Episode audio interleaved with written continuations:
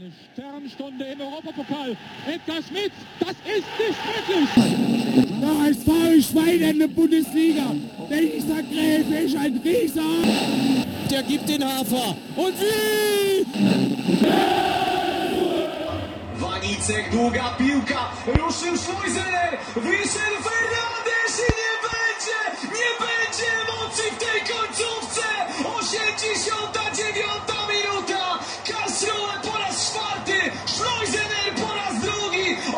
Völlige Ekstase am Sonntag im Wildpark, genauso wie dieser ausländische Kommentar, haben wir euch jetzt mal als Einspieler mit hier mitgebracht. Klingt mega, mega geil, richtig stark, was da abging am Sonntag. Ich konnte leider nicht da sein, Boris, du auch nicht, aber es hat trotzdem Glück gebracht, denn wir haben die Hamburger mit 4 zu 2 aus dem Wildpark geballert und das Dach ist weggeflogen. Ja, wir haben sie nach allen Regeln der Kunst verprügelt. Ähm, nee, also es war, es war ein Spiel, alle, also, boah, ähm, ich saß da vor dem Fernseher und konnte nicht glauben, was ich da, was ich da gesehen habe.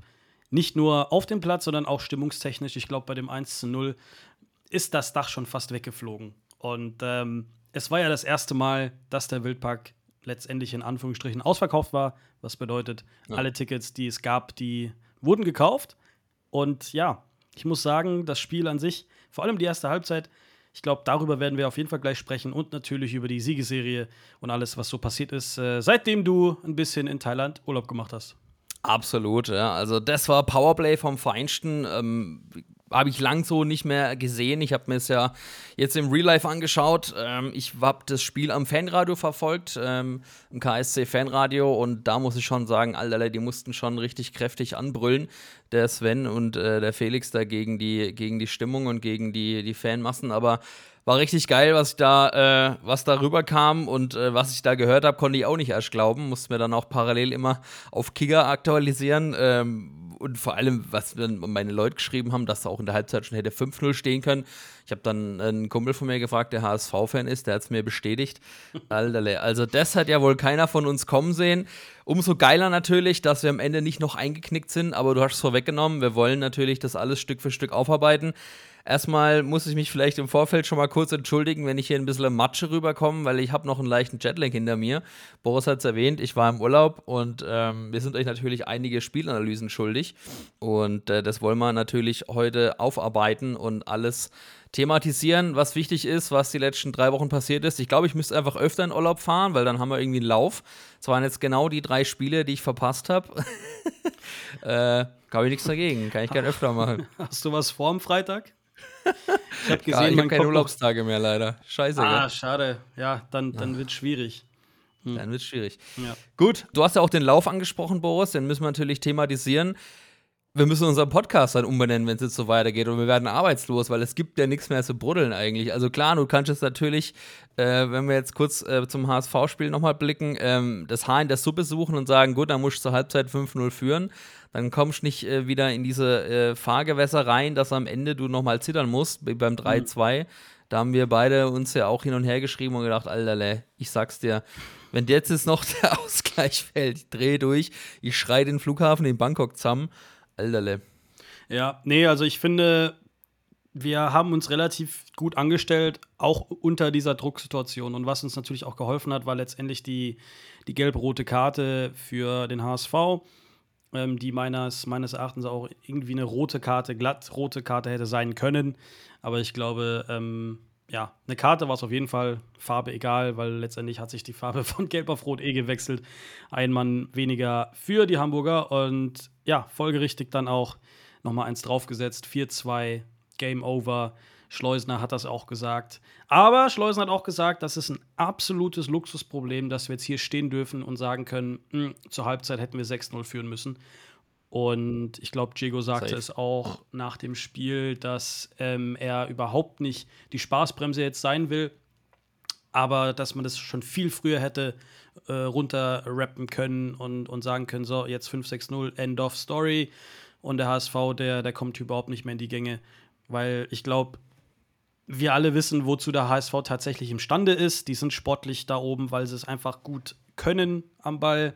Jetzt hat es halt nicht so geklappt. Die haben ja auch vor allem schon mal ein 3-0 aufgeholt gegen Genau, Heidenheim. vor ne? vier Wochen, Ja. vor, vor drei, vier Wochen gegen Heidenheim. Und das war ja auch bei einigen in den Köpfen. Und ja, als KSC weißt du halt so, wenn du nach, ich glaube, zwei Minuten in der zweiten Halbzeit oder so, ich weiß es gar nicht mehr, schon das erste Gegentor bekommst, HSV nochmal ein zweites macht, dann, dann ist da nur noch ein Tor, äh, was uns die Punkte schon mal ein bisschen kosten kann. Und der HSV hat halt diese sportliche Qualität, das auch zu machen. Letztendlich haben wir mal wieder mit dem zwölften Mann gewonnen. Und ähm, das macht auch den KSC aktuell aus. Und das war absolut ein Hexenkessel vom Feinsten. Das habe ich so über den Bildschirm auf jeden Fall mitbekommen. Ja, tut mir ein bisschen leid, dass ich selber nicht da äh, war. Es war tatsächlich geplant, dass ich in Karlsruhe War auch bin. schnell aber es war- ausverkauft, ne, das Spiel. Genau, und äh, tut mir leid an alle meine Kollegen, die mich nach Karten gefragt haben. Äh, das war nicht so leicht. Ähm, von daher, ja, ich wäre gerne da gewesen. Ähm, es sind ein paar Sachen dazwischen gekommen, von dem her konnte ich da nicht dabei sein. Aber ähm, ja, 4-2 gegen den HSV, das ist ein Statement-Sieg. Das war der fünfte Sieg in Folge. Ich glaube, das letzte Mal in der zweiten Bundesliga haben wir das in, äh, in den 90ern geschafft. 98 hast du geschrieben, oder? Vorhin. Genau, 1998 das letzte Mal in der zweiten Bundesliga. Und das ist auf jeden Fall schon, schon krass. Und ich hoffe natürlich, dass das so weitergeht. Denn ja, wir haben jetzt, äh, ich glaube, noch, lass mich lügen, sechs Punkte oder sieben Punkte auf die 40. Bis, zu, sind's? bis unser Hashtag Zamme40 sich was Neues überlegen muss. Genau, du hast recht. 34 Punkte nach dem 24. Sechs Punkte noch. Spieltag. Genau, sechs Punkte brauchen wir noch. Und dann Ja. können wir uns einen neuen Hashtag überlegen, beziehungsweise ähm, einfach nochmal äh, in uns gehen und uns fragen, ähm, was denn das restliche Saisonziel dann sein wird. Du hast es angesprochen, die Formtabelle, Alterle, die haben wir jetzt ja wieder ausgebuddelt, das Relikt und der Blick darauf, der, der muss ja echt, also da muss ich zwei oder dreimal drauf schauen, wenn ich mir das mal hier angucke. Fünf Siege in Folge, du hast es gesagt, zum letzten Mal seit 1998 haben wir das geschafft in der zweiten Liga. Fünf Siege, 12 zu 3 Tore, maximale Punktzahl. Und wir müssen natürlich das ein oder andere Spiel noch aufarbeiten, was wir euch noch schuldig sind und so ein bisschen ja, darüber sprechen, wie diese grandiose Serie zustande gekommen ist. Denn sagen wir ganz ehrlich, also im Februar saßen wir noch hier und waren irgendwann mal 17. und haben uns gefragt, wie wir da die, die Punkte haben liegen lassen in den ersten beiden Saisonspielen. Und da war das noch nicht so absehbar, sage ich mal. Ja, da haben wir auch Ganz- angefangen. Ganz diplomatisch. Da haben wir auch angefangen, einfach über alles zu sprechen, alles auch ein bisschen zu hinterfragen. System, Trainer, Ja. Einstellung der Mannschaft, Kader. Kader, ähm, Transferpolitik war auch ein großes Thema. Und das haben wir, glaube ich, in einer der Folgen auf jeden Fall mal angesprochen. Und ich habe mich dann auch mit ein paar Leuten unterhalten, ähm, auch, auch ein paar von euch, die, die mir mal geschrieben haben. Da ging es ja auch ein bisschen um diese, diese Debatte, Eichner, was, was ist mit dem, geht die Zeit langsam zu Ende.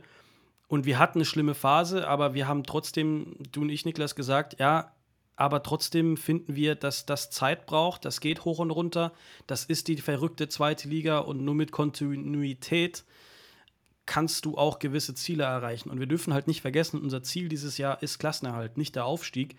Das kann beim KSC halt ganz schnell untergehen, wenn, wenn man fünf, sechs Spiele in Folge äh, relativ erfolgreich spielt, dass Absolut. man dann sagt, wir schielen nach oben. Wir dürfen halt nicht vergessen, auf welchem Platz wir standen, als wir gegen Magdeburg gespielt haben. Und jetzt kann ich eigentlich, wie ich glaube, Schleusner gesagt hat, als Luxusproblem äh, das so beurteilen, dass es mich gerade echt stört, dass wir gegen St. Pauli 4 zu 4 gespielt haben, was wir eigentlich mitnehmen müß hätten müssen, dass wir äh, gegen Paderborn und Magdeburg jeweils zweimal einfach nur eine Minute mehr spielen hätten müssen und dann hätten wir einfach mehr Punkte auf dem Konto und dann hätten wir vielleicht sogar schon die 40 jetzt voll. Ja. Hätte, hätte Fahrradkette, so ist es halt. Genau, so ist es halt. Aber ich glaube, wir können sagen, dass auch hier und heute wieder Christian Eichner, ich glaube, alle seine Kritiker verstummen hat lassen. Und ähm, das ist auf jeden Fall ja, hoch anzurechnen, weil es ist echt nicht leicht, in Karlsruhe, ich würde mal sagen, die Fangemeinde äh, wieder zurückzuholen. Gott sei Dank haben wir eine Mannschaft, die so eingespielt ist. Das haben wir jetzt auch schon häufiger mal gehört. Äh, letztes Jahr sogar. Also, das, da ist einfach irgendwas in dieser Mannschaft, was, was dazu beiträgt, dass alle wieder zusammen an einem Strang ziehen und, und auch in schweren Zeiten komplett ja, durchzuziehen, gemeinsam am Ziel zu arbeiten. Und ich glaube, der, der wichtige Schlüssel an diesem Ganzen ist tatsächlich der allererste Sieg dann, den wir da eingefahren haben. gegen, ich weiß es gar Kräuter nicht mehr, Fürth. gegen Kräuter Fürth, dass da einfach wieder alle Spieler wissen, wie es sich anfühlt zu In gewinnen, dass die Brust breiter wird. Ja. Genau, dass wir mit, mit Selbstvertrauen spielen und jetzt ist die Brust so breit wie noch nie und ich glaube, man hat gegen, ja, wahrscheinlich beste oder zweitbeste Mannschaft der Liga so dominant gespielt und jetzt gehen wir wieder zu einem Aufsteig äh, oder Aufstiegsaspiranten, gegen den wir äh, hoffentlich genauso gut spielen werden. Und ähm, Am Freitag in ja, Heidenheim, ja. Darüber sprechen wir nachher noch. Da habe ich auch noch einen lustigen Fakt dazu, beziehungsweise lustig, ich finde den amüsant. Ähm, aber ja, äh, die letzten Spiele, vor allem als du im Urlaub warst, ich glaube, da hast du einiges verpasst, auch wenn du es trotzdem verfolgt hast. Ja. Aber ich muss schon sagen, was die Mannschaft da leistet, das ist schon krass. Und ein Spieler, den haben wir schon vorher angesprochen, auch während dem Trainingslager, der für mich weiterhin der Gewinner ist, ist Mikkel Kaufmann. Safe, ja. Also unfassbar, was der für eine Performance hinlegt. Ich glaube, wir wollen oder können auch gleich im Anschluss, wenn wir mal alle Partien durchgehen, so ein bisschen die Gründe nennen, für die in unseren Augen ausschlaggebend sind, ähm, warum wir aktuell diesen sportlichen Erfolg haben oder die Gründe, die so ein bisschen auf jeden Fall darauf einzahlen, ähm, warum wir jetzt gerade die Früchte ernten. Kurze Frage, Boris, bevor wir jetzt die fünf Spieler, die fünf Siege in Serie, Entschuldigung, analysieren. Hast du Bock auf noch ein paar KSC-News? Ich hab Bock. Mal wieder Good News aus der Jugend. Wir haben ja schon oh, viel über die U19 gesprochen, die eine sensationelle Runde gespielt hat. Aber auch die U17 der KSC Grenke Akademie hat den Klassenerhalt geschafft. Am letzten Spieltag haben sie sich gegen Darmstadt gerettet mit dem vierten Sieg in Folge. Äh, 2 zu 1 besiegten die Jungs von Martin Stolder den SV Darmstadt. Und äh, ja, auf jeden Fall da auch die Klasse gesichert und finde ich auch ziemlich, ziemlich wichtig, gerade für die Grenke Akademie, für die Jugendmannschaften, da weiterhin in der obersten Spielklasse vertreten zu sein. Sehr große News. Wir hatten ja schon vorher mitbekommen, dass die Mannschaft da aktuell tief im Abstiegskampf steht und ja, in der B-Junioren-Bundesliga, da, ist- da, da geht es immer sehr hart zu. Das ist tatsächlich ähnlich wie in der zweiten Bundesliga bei uns, bei den Herren. Und ja, Glückwunsch an die U17. Sehr große Leistung. Auch da natürlich, darf man nicht vergessen, 16-jährige Kicker, die anfangen, ja, den fußballerischen Druck zu spüren. Und die, die Jungs, die versuchen wirklich alles, um da eines Tages mal zu landen. Von dem her ist es, ja, wie gesagt, großartig, Klassenerhalt. Jetzt können die Jungs feiern. Und ab nächster Saison geht es dann wieder los. Und ich hoffe, dass man da relativ früh den Klassenerhalt schafft, damit man da auch stressfrei ein bisschen aufspielen kann. So ähnlich wie bei unseren Jungs dann. Ja. Super, auf jeden Fall. Und Glückwunsch auch nochmal an Stolli und die Jungs. Er war ja auch schon mal bei uns im Podcast zu Gast. Ähm, super, dass sie das gepackt haben und weiterhin in der B-Junioren-Bundesliga Süd-Südwest spielen. Schön fand ich auch, dass äh, ca. 250 Zuschauerinnen und Zuschauer vor Ort waren und die Jungs da äh, vorgepeitscht haben und äh, denen dann nochmal richtig viel Support beschert haben. Finde ich klasse und ein richtig gutes Zeichen. Und Daumen hoch für die Arbeit unserer Jugend in der KSC Grenke Akademie. So, sind wir gleich schon eigentlich äh, perfekte Überleitung für die nächste News, denn Nebel und Rossmann sind für das U20-Nationalteam nominiert. Unsere beiden jungen Offensivkräfte, Paul Nebel und Tim Rossmann, stehen im Kader der deutschen U20-Nationalmannschaft. Das DFB-Team von äh, Trainer Hannes Wolf, die spielen bald in der kommenden Länderspielpause gegen England am 22. März und gegen Italien. Also zwei richtige Kracher, auf die sich da freuen dürfen. Sehr gut. Ich glaube, es gibt fast nichts Besseres, als für sein eigenes Land spielen zu dürfen. Ähm, es gibt natürlich ein paar Fans, die sind kein, kein wirklicher Freund der, der, der Länderspiele, aber für so Spieler ist das, glaube ich, was ganz Großartiges, wenn die zwei dann wieder für die deutsche Nationalmannschaft oder U-Nationalmannschaft spielen. Auch da gibt es natürlich nochmal große Exposure für sie und das ist wieder ein sehr gutes Zeichen dafür, dass beim KSC ähm, ja, so gute Arbeit geleistet wird in der Jugend, dass ähm, man da ja Spieler hat, die für die jeweiligen Nationalmannschaft spielen. Hatten wir auch schon vorher mal mit anderen U-Nationalspielern, die für die Türkei, Kroatien, ähm, weiß nicht, Italien auch mal gespielt haben. Also, also die gibt es auf jeden Fall. Und ja, kann sich der KSC das wieder groß auf die Fahne schreiben, dass die Talentarbeit äh, sehr erfolgreich ist. Und hoffentlich ja, gibt es die Möglichkeit, auch diese dann weiterhin beim KSC zu halten. Ja, und die, wir haben gerade kurz drüber gesprochen. Auch die U19 konnte ihre Saison grandios beenden und hat im letzten Spiel die witzigerweise auch gegen Darmstadt gespielt, äh, ja, auch im Wildpark, ähm, fast parallel um 13 Uhr das Spiel stattgefunden. KSC U19 besiegt den SV Darmstadt mit 1-0 und krönt eine wirklich, wirklich sensationelle Saison in der A-Junioren-Bundesliga Südwest und ist am Ende auf dem zweiten Platz gelandet, knapp hinter dem ersten FSV Mainz, deren U19 mit zwei Punkten vor uns erster geworden ist. Ja, ich glaube, das hast du ganz gut auf den Punkt gebracht. Das ist großartig. Auch da wieder die Jugendarbeit, ähm, sehr tolle Arbeit. Die U19, die natürlich ja eine lange Zeit damit oben dabei war, hat natürlich auch ein bisschen gehofft, dass, dass der FSV Mainz 05 ein bisschen abrutscht, dass sie vielleicht das eine oder andere Spiel danach noch verlieren. Äh, die haben ja noch gegen Trier und Unterhaching gespielt und die beiden, die gehören jetzt nicht zu den besten Teams aus der Liga. Von dem her war das für die eigentlich keine große Aufgabe, aber trotzdem hat man immer noch ein bisschen insgeheim gehofft, dass die da einen Punkt oder zwei liegen lassen, sodass der KSC vielleicht doch noch die südwestdeutsche Meisterschaft holt. Aber ich glaube, das ist auch wiederum einfach nur, ich würde mal sagen, ein Luxusproblem, weil dass der KSC Vizemeister wird in der Südwest-Bundesliga, in der A-Junioren Südwest-Bundesliga, das ist schon Wahnsinn. Ähm, Glückwunsch an die Mannschaft, an das Trainerteam natürlich und äh, generell an den KSC, weil aktuell sportlich scheint es richtig gut zu laufen. Und die U19, ähm, die hat sich da auf jeden Fall belohnt. Vizemeisterschaft ist schon großartig. Zwei Aspekte noch, die ich noch hervorheben will, wenn ich mir so die Gesamtabschlusstabelle der U19 äh, Bundesliga Südwest angucke. Welche Vereine wir da hinter uns lassen? Hoffenheim auf Platz 4, Bayern auf Platz 5 und dieser Verein an der A8 im Kessel nur auf Platz 8. Also wirklich, wirklich, wirklich krasse Arbeit, ähm, finde ich, muss man wirklich sehr hoch anrechnen, wenn man mal anschaut, welche Vereine man da hinter sich lässt und sich nochmal überlegt, welche Möglichkeiten dort vor Ort herrschen. Die Bayern mit ihrem Campus, ähm, 18,99 Euro Hoffenheim, was die da mit ihrer Jugend veranstalten, ist ja auch sowieso echt krass. Und äh, ja, SC Freiburg nur auf Platz 14, die U19, ähm, wo eigentlich auch immer sehr, sehr gute Arbeit geleistet wird in der Jugend. Finde ich wirklich, ähm, hebt das Ganze nochmal hervor und ist eigentlich echt wirklich, kann ich nur einen Hut ziehen, obwohl ich jetzt gerade keinen auf habe. Und vor allem mit nur 13 Gegentoren die beste Defensive der gesamten Liga gestellt. Respekt da nochmal wirklich an die Jungs von der U19. Zeigt einfach nur, was aktuell beim KSC in der Jugend abläuft.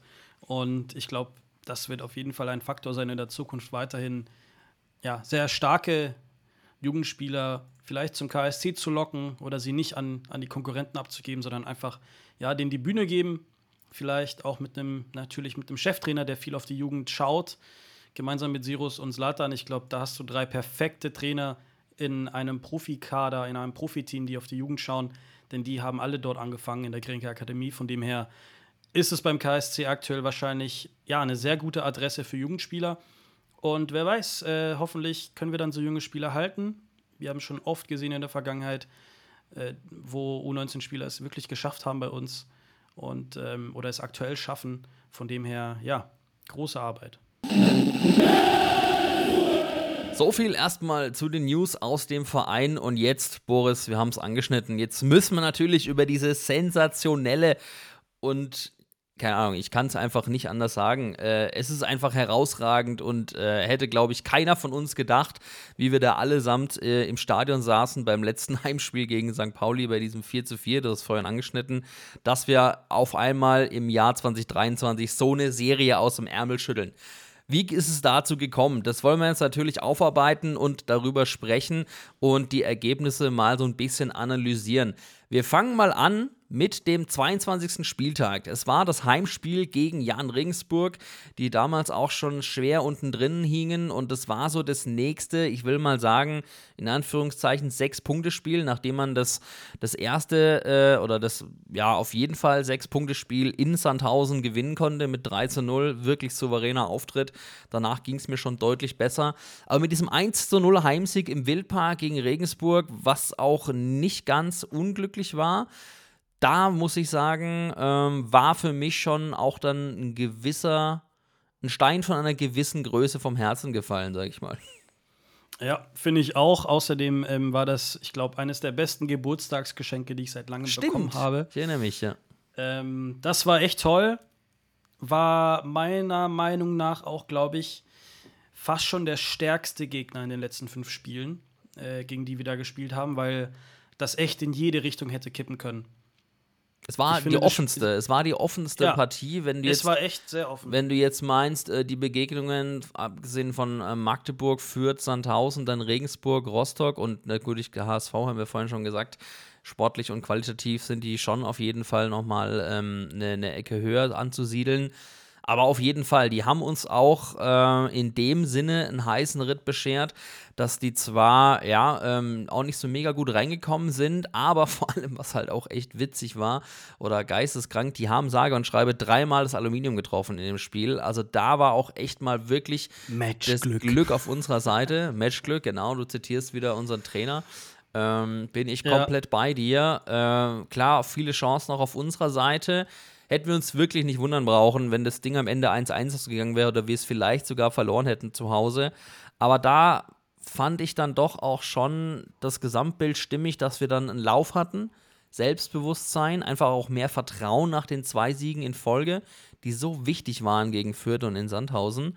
Und dann kannst du auch mal das Glück des Tüchtigen haben. Das fand ich dann an der Stelle gar nicht mal unverdient und habe mich dann aber auch nicht schlecht gefühlt, weil man genau wusste, okay, da muss einer von den Dingern halt mal nicht an die Latte gehen, sondern rein und dann läuft es ganz anders. Aber das haben wir ja auch schon so vielen PKs schon gehört. Ähm, Stichwort Matchglück, du hast es gerade wieder gesagt.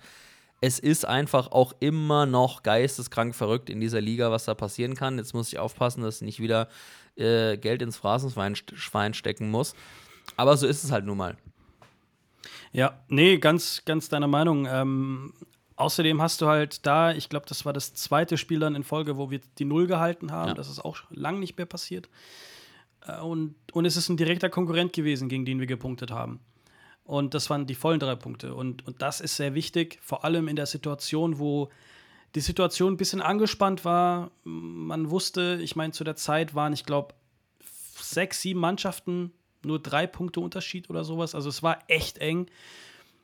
Und da haben wir einfach diese Coolness bewahrt. Und ja, gegen Fürth haben wir ein Gegentor geschluckt, gegen Magdeburg haben wir eins bekommen und gegen Paderborn haben wir eins bekommen. Also es ist jetzt auch nicht mehr so, dass wir drei, vier Gegentore kriegen, sondern es ist auf jeden Fall runtergefahren. Und die Defensivarbeit, die die Jungs in, in Spanien da absolviert haben, die, die zeigt so langsam, dass es echt Früchte trägt. Und jetzt haben wir danach tatsächlich, ich glaube, viermal in Folge zu Null gespielt. Oder dreimal sogar. Nee, dreimal. Sandhausen, dreimal, genau. Regensburg und dann Rostock. Genau, dreimal zu null tatsächlich. Ähm, Rostock war mir, da sprechen wir auch noch mehr drüber. Aber ja, das Spiel gegen Regensburg, ich glaube, das war ein richtiger Härtetest. Einfach weil es nochmal ein direkter Konkurrent war und, und die haben sehr guten Fußball gespielt. Und Regensburg ist ja auch eines dieser Mannschaften, die normalerweise richtig gut in die Saison starten. Und ich meine, letztes Jahr haben wir uns gefragt, was machen die plötzlich da oben auf Platz 1 die ganze Zeit. Im Hinspiel haben wir sie dann 6-0 weggefegt.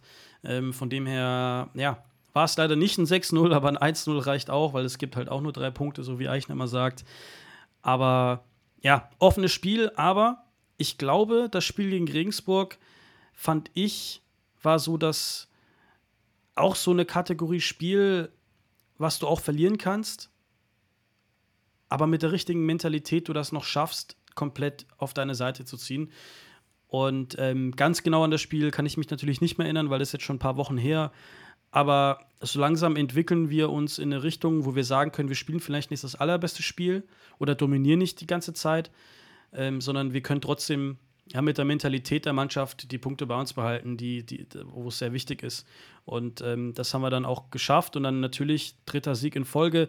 Die Brust wird noch größer und dann gehst du halt auswärts knapp 1000 Kilometer Nord oder nördlich nach Rostock, äh, wo einige meiner Kollegen schon am Freitagabend, glaube ich, war das, schon losgefahren sind oder Samstagabend, ich weiß gar nicht.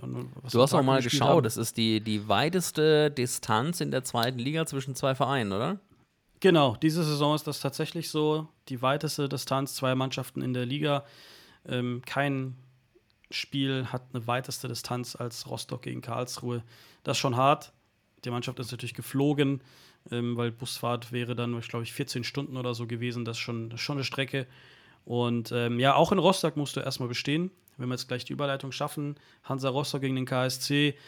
Mh, da war, glaube ich, Christian Eichner krank in der Trainingswoche und Slatan hat die PK Genau. übernommen und die fand ich ja ziemlich amüsant. Erfrischend, also sehr erfrischend. Ähm, er ist ja, glaube ich, nicht so jemand, der gerne im Rampenlicht steht oder gerne äh, an vorderster Front steht, ähm, meine ich mal, gehört zu haben. Aber ich finde, der hat es richtig gut gemacht. Das ist einfach auch ein witziger Kerl. Ähm, wir haben jetzt auch schon von vielen Menschen aus dem Verein gehört, egal ob Spieler oder Betreuer, ähm, dass der auch immer einen lockeren Spruch äh, auf der Lippe hat. Und äh, genauso kam es auch rüber. Sehr erfrischend, ähm, wirklich, wirklich tolle PK ziemlich locker und äh, dennoch aber natürlich total ernst, fachlich und fokussiert und äh, fachlich top vor allem.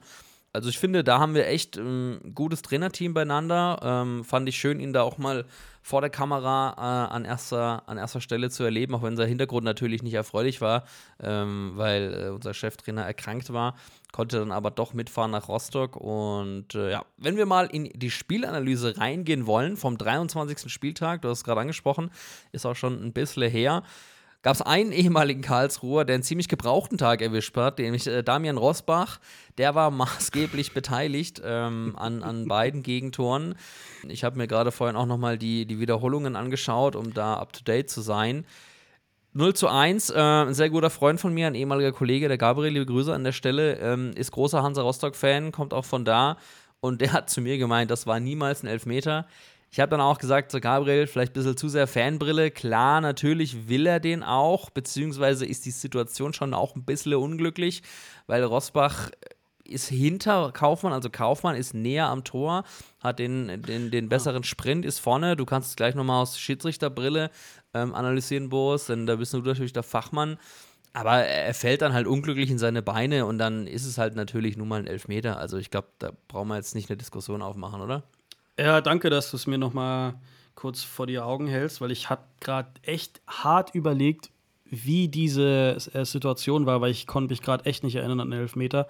Aber jetzt, wo du es sagst, fällt es mir ein. Ähm, und zwar erinnere ich mich jetzt wieder, als ich das Spiel geguckt habe, das war für mich ein Bilderbuch-Elfmeter. Mhm. Ich glaube, der einfachste, den du als Schiedsrichter je geben kannst.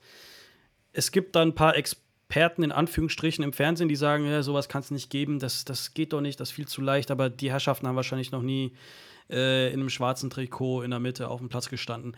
Ich finde, wenn du, wenn du so verteidigst, ja, wenn dir ein Spieler einfach wegläuft und dann fällst du ihm auf die Beine, dann, dann räumst du ihn halt wirklich ab. Also der kann auch nicht mehr stehen, der kann nicht, also du, du fällst ihm auf die, auf die Fersen hinten drauf und logisch fällt er. Und der Ball war natürlich nirgends da, er hat auch nicht versucht, den Ball zu spielen.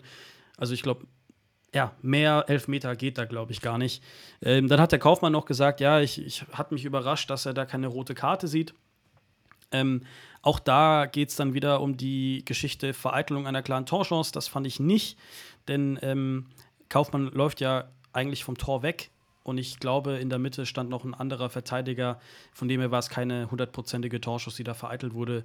Auch da, wie gesagt, gelbe Karte, voll in Ordnung. Gab es ja, glaube ich, auch für Damen Rosbach. Und ich musste tatsächlich gerade schmunzeln, als du sagst, Ex-Karlsruher, weil die beiden Tore ja auf seine Kappe gingen. Ähm, man kann schon fast sagen wortwörtlich, denn er trägt ja so einen kleinen Helm, dem, den ihm hilft. Also wie Peter Tschech, gell, früher. Genau, der hatte ja eine, eine schwere Kopfverletzung mal und damit schützt er sich.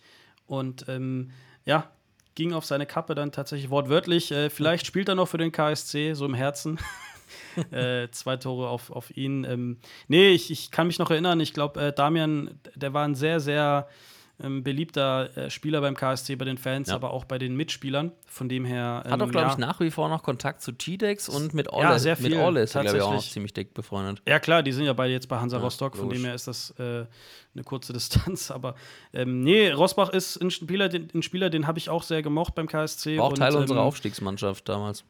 Genau, und umso bitterer eigentlich, dass er da so einen, so einen sch- rabenschwarzen Tag erwischt hat. Aber mir ist es lieber, dass er gegen den KSC einen rabenschwarzen Tag erwischt und dann kann er gegen die anderen wieder, wieder voll kicken. Ähm, ja, 2-0 auswärts in Rostock. Nicht einfach bei der Kulisse und ja, Rostock hatte ja zuvor ein paar Probleme gehabt, auch was Fans angeht. Ähm, die Geschichte bei St. Pauli, ähm, das war ja auch nochmal was, wo, wo auch Rostock jetzt da eine Choreoverbot, glaube ich, bekommen hat. Und äh, die haben ja bei, beim, am Millantor da die ganzen Sanitäranlagen rausgerissen und sonstige Geschichten, was natürlich komplett abnormal ist. Also ähm, Ziemlich daneben. Ja, total daneben. Ähm, aber bei dem Spiel ist zumindest nichts passiert und ähm, ja, auch zwischen Rostock und KSC-Fans ist nichts passiert. Ähm, das haben wir früher schon mal anders erlebt. Und ja, 2-0. Ich glaube, da haben sich viele Fans auch belohnt dann oder die Mannschaft haben die Fans belohnt. Ähm, ist eine weite Reise und äh, auch da haben wir wieder den nächsten Sieg eingefahren und ich müsste schon sagen, das war sehr souverän vom KSC. Auch wenn die ersten 15 Minuten ein bisschen schwierig waren, da war Rostock richtig gut auf dem Gaspedal. Ja. Hatten auch, glaube ich, schon die erste Gelegenheit nach ein paar Minuten mit einem Schuss ans Außennetz.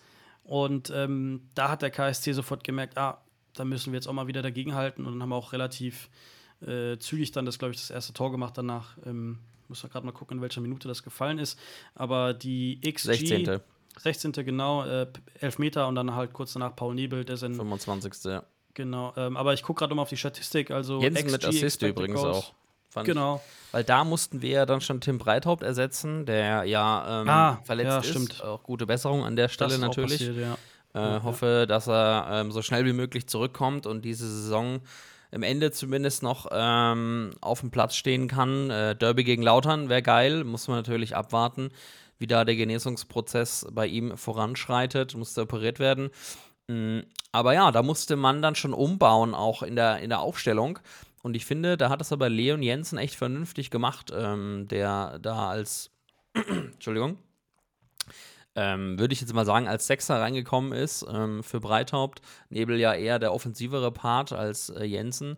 Und äh, über Leon Jensen werden wir auch gleich noch sprechen, denn der hat natürlich auch eine tragende Rolle gespielt bei dem sensationellen Heimsieg gegen den HSV im Wildpark. Ähm, dem wollen wir natürlich hier nochmal besonders Raum widmen gleich. Ähm, zu dem Spiel werden wir ja noch kommen.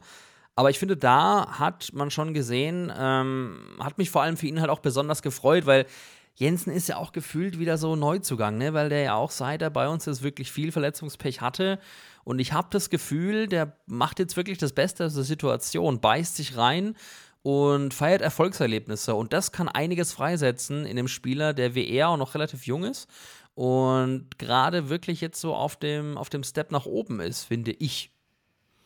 Ja, ähm, Karlsruhers größter Pechvogel in der letzten Zeit. Also 25 ist er übrigens. Hab's gerade nochmal nachgeschaut, weil mir Auch sicher das war. ist immer noch jung. Ähm, und Leon hat wirklich, wie kann ich es wie kann ich's eigentlich nett formulieren? Er, er ist wirklich ähm, durch die Hölle und zurück gehen müssen. Du hast ihn ja auch also, mal kennengelernt, ne? Im ja, genau. Ich habe mit ihm gequatscht. Das war im Jahr davor. Ja. Ähm, Letztes Jahr. Genau, in der Halbzeit, als ich da bei dem bei irgendeinem Testspiel mitkommentieren durfte. Ähm, und Leon, der hat sich genau da im Trainingslager wieder verletzt. Also der ist da wirklich weggehumpelt danach und äh, das, das sah da auch nicht gut aus. Kreuzbandriss, glaube ich, war es, wurde dann schon wieder operiert und jetzt ist es so, dass Leon wieder zu sich gefunden hat, körperlich zumindest. Er ist stärker geworden, das Knie hält und jetzt auch natürlich das allererste Mal von Beginn an gespielt, letzte Woche. Und diese Woche natürlich jetzt auch, weil er Breithaupt ersetzen musste und gleich getroffen. Also die Woche davor Assist, jetzt hat er getroffen und hätte sogar noch ein zweites schießen können gegen den HSV nach dem Lattentreffer. Aber für Leo natürlich ein, ja, ein super Einstand nach der ja, langen Pause und musst dir vorstellen, überleg mal, du kommst zum Verein, bist dann gefühlt zwei Jahre wirklich komplett raus aufgrund Verletzung ja. und ich glaube, dein Selbstvertrauen ist dann schon fast bei minus 10. Also da musst du dir halt vieles aufbauen. Natürlich fehlt ihm da die Spielzeit. Dann ist da ein Mittelfeld beim KSC, was so gefestigt ist, wo du eigentlich kaum dran vorbeikommst. Da musst du wirklich schon darauf warten, dass sich irgendjemand verletzt oder sich eine gelbe Karte holt oder beim Spiel zu müde ist, um da mal auf Minuten zu kommen. Ähm, reden wir da einfach nur mal von Gondorf und von, von Wanizek und von Breithaupt. Das ist, das ist das gefestigte Trio, das, das ja, da kommst du einfach nicht dran vorbei. Dann hast du einen Paul Nebel oder einen Choi, die auf, die auf der 10 richtig gut sind. Ähm, und ja, Leon Jensen macht das sehr gut und das, das, das tut ihm auch gut und hat natürlich jetzt auch die Chance, sich vielleicht noch mal ein bisschen fester reinzuspielen, weil ja, Tim Breithaupt, der wahrscheinlich in die Bundesliga wechseln wird am Ende der Saison, seiner Verletzung natürlich jetzt im ungünstigsten Zeitpunkt, äh, die, wo du dich wirklich so schwer verletzen kannst, weil jetzt ist die Phase, wo wirklich noch alle auf dich gucken. Ähm, er hätte jetzt auch noch mal, glaube ich, mit der U-Nationalmannschaft reisen können. Mit der U20, ja, genau. Ähm, hat sich halt, wie gesagt, leider verletzt und fällt noch ein paar Wochen aus.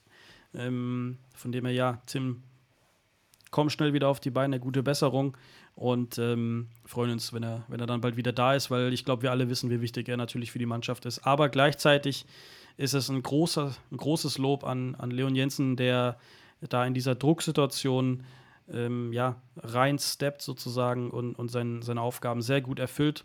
Und ich glaube, auch mit mehr Spielzeit wächst auch seine Matchfitness. Und wer weiß, vielleicht kann er auch mal komplett durchspielen. Ja, absolut. Und ähm, das Spiel in Rostock war der vierte Streich und der fünfte folgt sogleich, um mal die Überleitung zu schaffen, zu dem absoluten Highlight am Sonntag im Wildpark. Zum allerersten Mal ausverkauft, 23.000 und ein paar verquetschte waren es am Ende. Atmosphäre, was ich am Fanradio gehört habe, war bombastisch. Ist natürlich ähm, für die Jungs hart gewesen, da gegen die Stimmung anzubrüllen und gegen die, gegen die Torflut, aber haben es sensationell gemacht.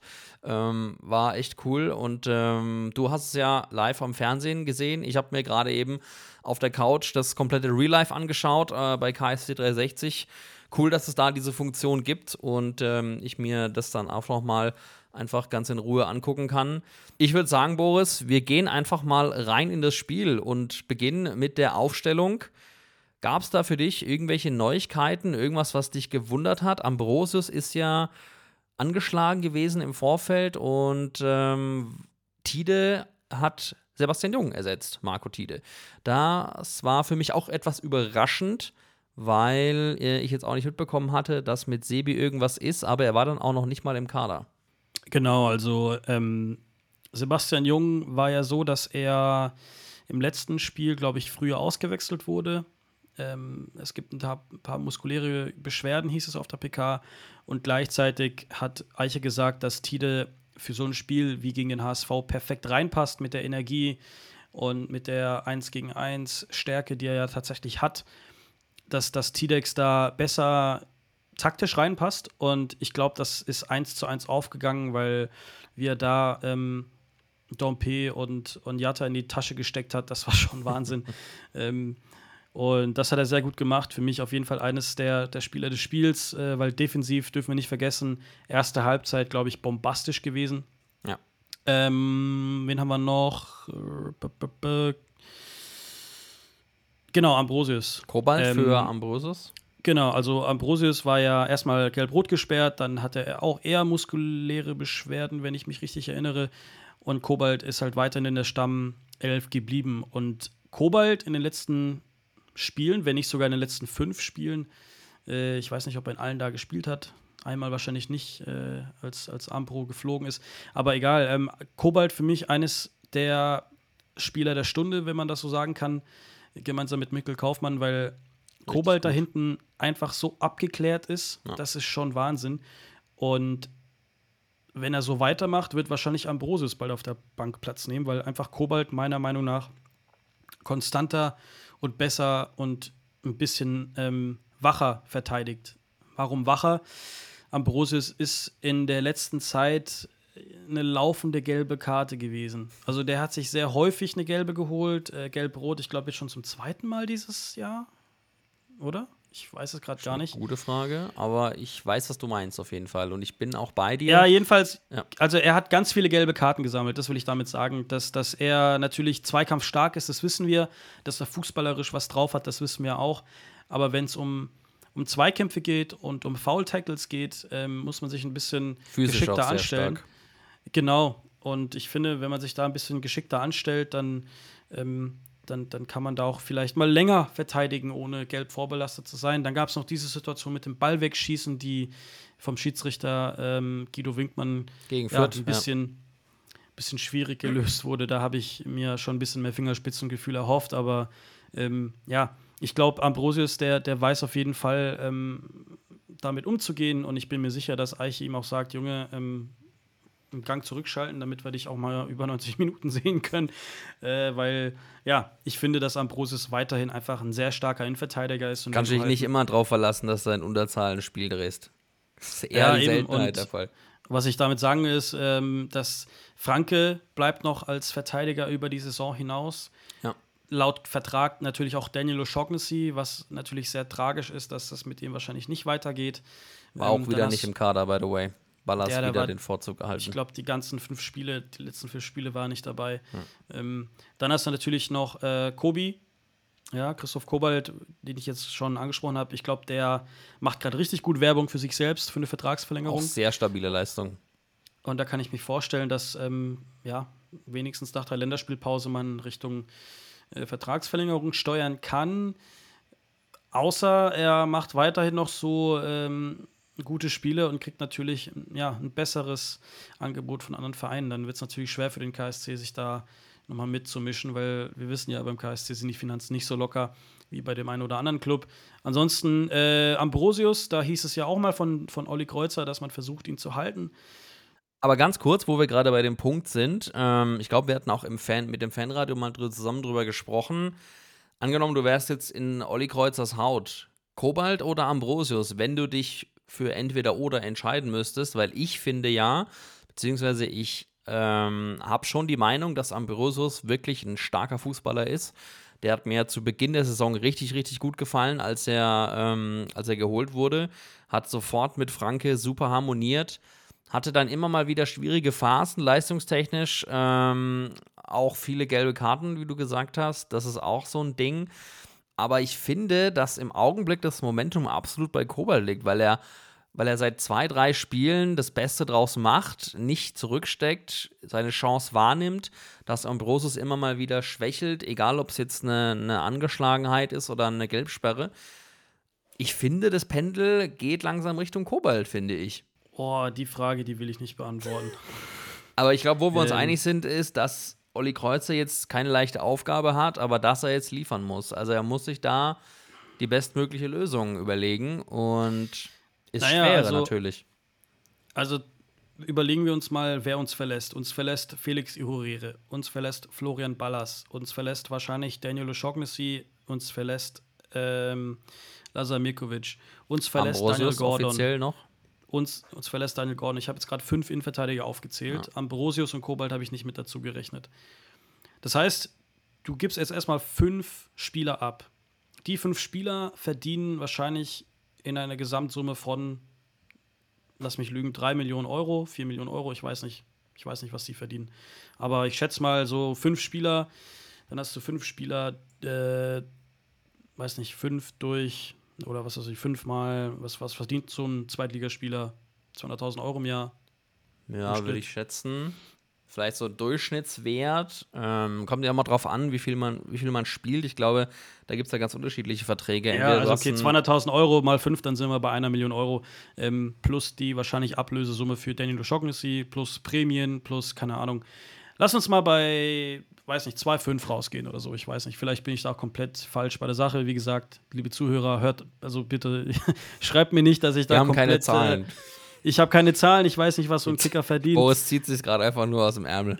Ja, eben, also, also nicht sagen, ey, ich habe keine Ahnung von dem. Ja, habe ich auch nicht. Aber ich. Aber wenn jemand Zahlen mal- weiß, kann er uns gerne schreiben, würde uns auch interessieren. Auf jeden Fall, aber, aber ich glaube, jeder versteht, was ich sagen möchte. Wir haben einfach mehr Budget, weil wir sind natürlich überbesetzt auf der Position. Und dann Man kann, man kann Budget umschichten, das willst du damit sagen. Ja, ja, genau. Und, und, und wenn du dann noch einen Breithaupt abgibst für, keine Ahnung, lass mal drei Millionen Euro sein, dann hast du noch mal mehr Budget. Dann kommt noch das höhere Budget rein durch die ganzen Logen, die wir jetzt da verkaufen. Und der KST sagt, ja, Übergangssaison noch dieses Jahr und danach können wir ein bisschen mehr investieren, bla bla bla. Ähm, dann hast du auf jeden Fall ein bisschen mehr finanziellen Spielraum, würde ich mir jetzt logisch erklären. Und dann hast du die Möglichkeit, vielleicht mit, mit Kobalt und Ambrosius zu verlängern, weil dann hast du schon mal, ja, vier, nee, drei Du musst, aber, du Innenverteidiger. musst aber eine Million schon mal abziehen, weil Mikkel Kaufmann müssen wir kaufen. Ich glaube, da sind wir uns einig. Ja, dann, dann kaufst du halt einen Kaufmann und einen Ambrosius und einen Paul Nebel. Oh, jetzt wird schon Ähm, teuer.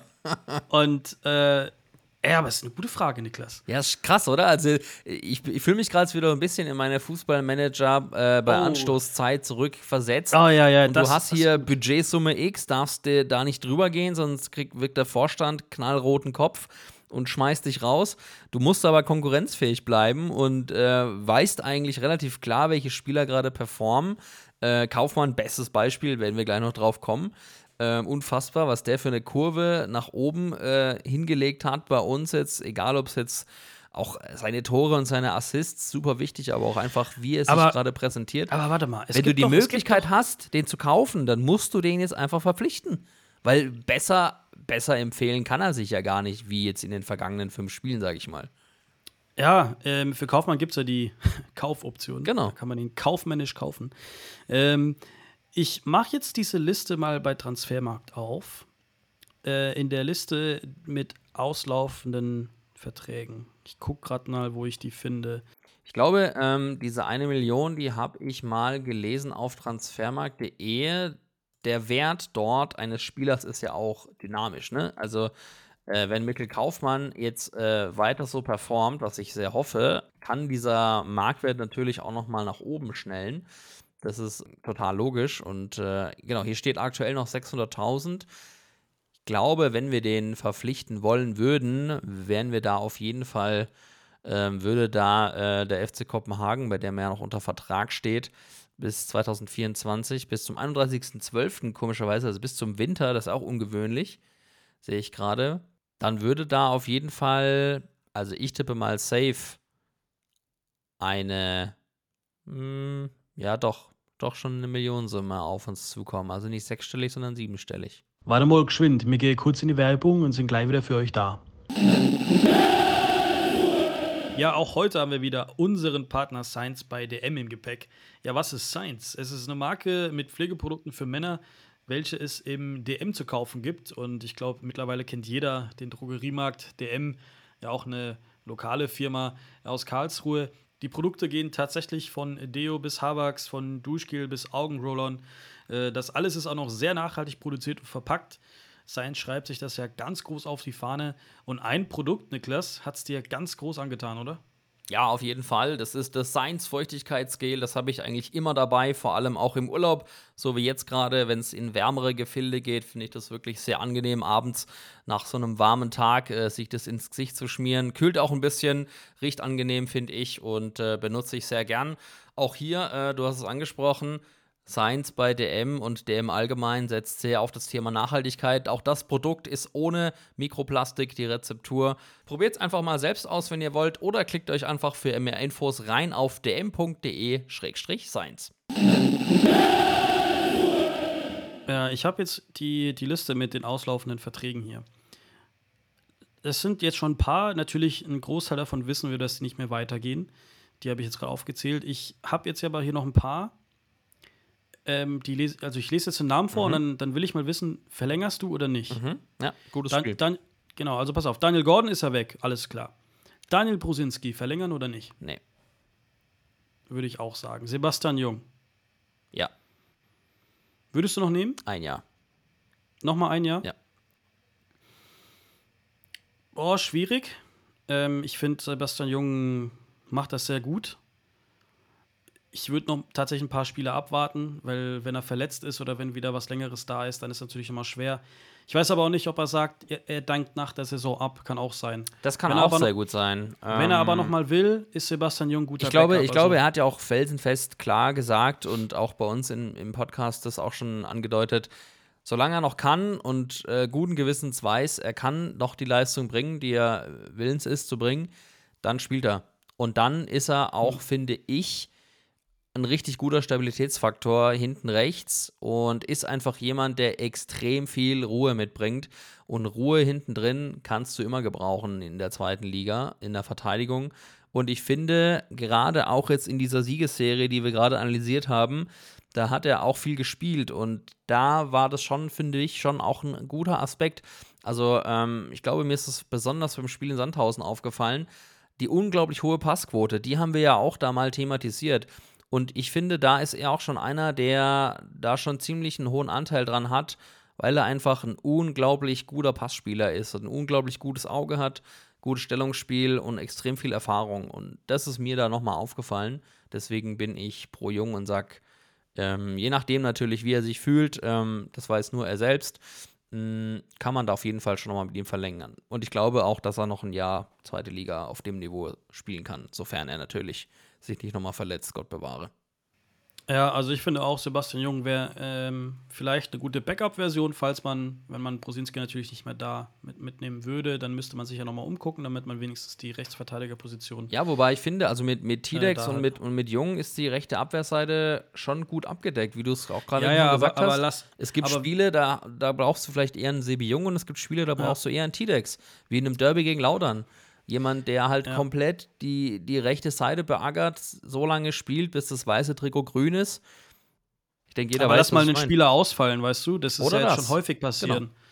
Das ist schon einige, einige Male passiert auf verschiedenen Positionen bei uns und da zweifach, sogar manchmal dreifach besetzt, je nachdem, weil wenn du halt Auch wieder Frage des Geldes, ob du dreifach Ja, besetzen genau. kannst. Genau, wenn du halt was äh, dir leisten kannst oder nicht, das ist die Frage. Also wenn Sebastian Jung sagt, er macht noch mal ein Jahr und, und vielleicht beim KSD finanzielles möglich ist, einfach auf, auch charakterlich, finde ich, passt er gut rein. Ich glaube, aus außen sehr beliebt, ähm, von dem her, ja, würde ich auch noch mal ein Jahr machen. Florian Ballas würde ich nicht verlängern. Ist auch, ist auch schon, glaube ich, so kommuniziert worden. Lukas Cueto würde ich auch nicht verlängern. Nee. Kam aktuell überhaupt nicht zum Zug, häufiger nur als Auswechselspieler. Ähm, Große Schnelligkeit, Ja, es ist ähnlich wie bei, wie bei ähm, Kelvin Arase, ist einfach ein bisschen das System dran Ja. schuld, wenn man so möchte. Auch wenn Lukas Cueto gezeigt hat, was er wirklich drauf hat. Aber Absolut. kommt halt nicht zum Zug und ja, dann, dann ja, ich glaube nicht, dass man mit ihm verlängert. Leon Jensen, verlängern. Ich glaube, wenn er jetzt noch mal weiter drauf haut, so wirklich, Und gesund mit bleibt. Breithaupt, wenn er weggeht und gesund bleibt, dann würde ich auch noch mal verlängern. Er ist gerade noch im besten Fußballeralter und scheint gerade echt 25. an Form, an Form zu kriegen. Kyongrok Choi. Genau. Nee, den sehen wir auch nicht mehr im KSC-Trikot, da bin ich mir ziemlich sicher. Also, wir haben es auch, glaube ich, auch schon mal angerissen. Ist einfach eine tragische Figur, weil er ein unglaublich guter Fußballspieler ist. Technisch stark. In vielen Aktionen den Unterschied machen kann. Auch einen guten Abschluss hat. Sehr präzise Schusstechnik, wie ich finde. Aber einfach die verletzten Akte gegen ihn spricht. Und das ist das, was mir dann auch wirklich leid tut, wo du aber auch einfach dann die beste Entscheidung für den Verein treffen musst. Und du im Endeffekt dann, glaube ich, einfach feststellen musst, leider Gottes, dass er mit dieser verletzten Historie, die am Ende weniger hilft als ein anderer Spieler, bei dem die Chance einfach da ist, dass er fitter ist, dass er mehr spielt. Mm, Ein jüngerer Spieler vielleicht sogar, jemand vielleicht sogar aus der Grenke-Akademie, wer weiß. Vielleicht finden wir da in den nächsten ein, zwei, drei Jahren nochmal den nächsten Tim Breithaupt. Äh, ist ja immer möglich. Man sollte sich nie drauf verlassen, um Gottes Willen. Ich will das auch nicht erzwingen, das kann man ja auch sowieso gar nicht. Ähm, aber die Möglichkeit besteht ja. Oder man, man macht ähnlich wie mit Paul Nebel, können wir über den wahrscheinlich auch gleich noch sprechen. Ähnliches Modell. Ein talentierter Spieler von einem Erstligisten, der in der dritten, vierten, fünften Reihe steht, im Idealfall Jugendnationalspieler, großes Potenzial, der aber einfach Game Time braucht, um sich weiterzuentwickeln, um das Potenzial vollends zu entfalten. Und ich glaube, dass Paul Nebel gerade wirklich das Paradebeispiel unfassbar, was der für eine Entwicklung genommen hat. Auch mit Ups und Downs, gar keine Frage. Ist er noch ein junger Spieler, um Gottes Willen. Ähm, gehört absolut dazu. Aber ich glaube, dass die Entwicklung gerade absolut für ihn spricht. Und jetzt natürlich die spannende Frage, was Mainz 05 mit ihm vorhat, weil wir sind da nicht im, im Zugrecht, wie ein komisches Wort, aber ich glaube, du verstehst, was ich meine, oder? Ja. Also, ich bin da bei dir. Kyong würde ich auch nicht verlängern, auch wenn es mir leid tut, aber ähm, ist. Wir treffen gerade ein bisschen ab, aber ich finde es gut, es ist gerade spannend. Ja, ja, ja, also äh, spontane Rubrik, verlängern ja oder nein. oh, äh, Be a Kreuzer. Ähm, ja, also, also Kyong sehe ich ähnlich, ist einfach nicht mehr zuverlässig, ist sehr häufig verletzt und ich finde, Schade. ähm, ja, ist, ist halt leider, glaube ich, an der Zeit, dass man sagt, alles klar, Kyong, danke für die tollen Jahre, aber lass uns doch mal eine neue Challenge äh, suchen. Paul Nebel nimmst du mir einfach gerade vorweg, dann, dann, dann sprich ich noch mal ein bisschen über Paul Nebel. Ähm, bin da voll bei dir, das ist aktuell ein Spieler, der bei uns viel dazu beiträgt, dass wir da die Punkte holen. Ähm, Hat in er den letzten einfach beiden quälig- Spielen getroffen. er ist quälig, er ist eklig, er scheut keinen Zweikampf, er ist ein bisschen kreativ auch, was das angeht. Also vorne, wenn er da spielt, vor allem auf der 10 fühlt er sich sehr wohl. Das ist so seine Position. Und ähm, Eichner sagte auch in der PK, dass, dass es solchen Spielern auch gut tut, mal ein bisschen länger beim KSC zu bleiben. Mhm. Ich glaube, das war so eine kleine Message Richtung Mainz. Richtung Bo und wenn, sich, und wenn sich Kreuzer mit Mainz trifft oder mit den Beratern oder keine Ahnung, wie das da abläuft und, und man sich da auf was einigt, dann, dann wäre das schon krass. Ja. Gleichzeitig Ja. ist es halt ein sehr guter Spieler. Und wenn er so weiterspielt, dann, dann kann ich mir auch vorstellen, dass er bei Mainz sogar in der ersten Elf stehen könnte, weil der einfach so gut ist.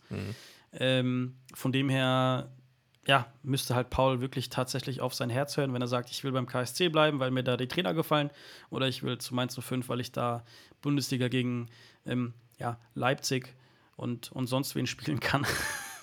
gegen so Geil, dass dir auch mit dir einfallen.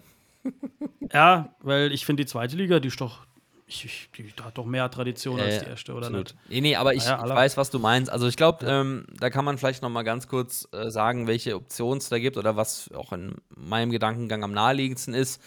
Er selbst muss sich erstmal selbst fragen, was ist seiner Entwicklung am förderlichsten? Traut er sich schon mit seinen 20 Jahren zu, Stammspieler bei Mainz zu werden in der ersten Bundesliga?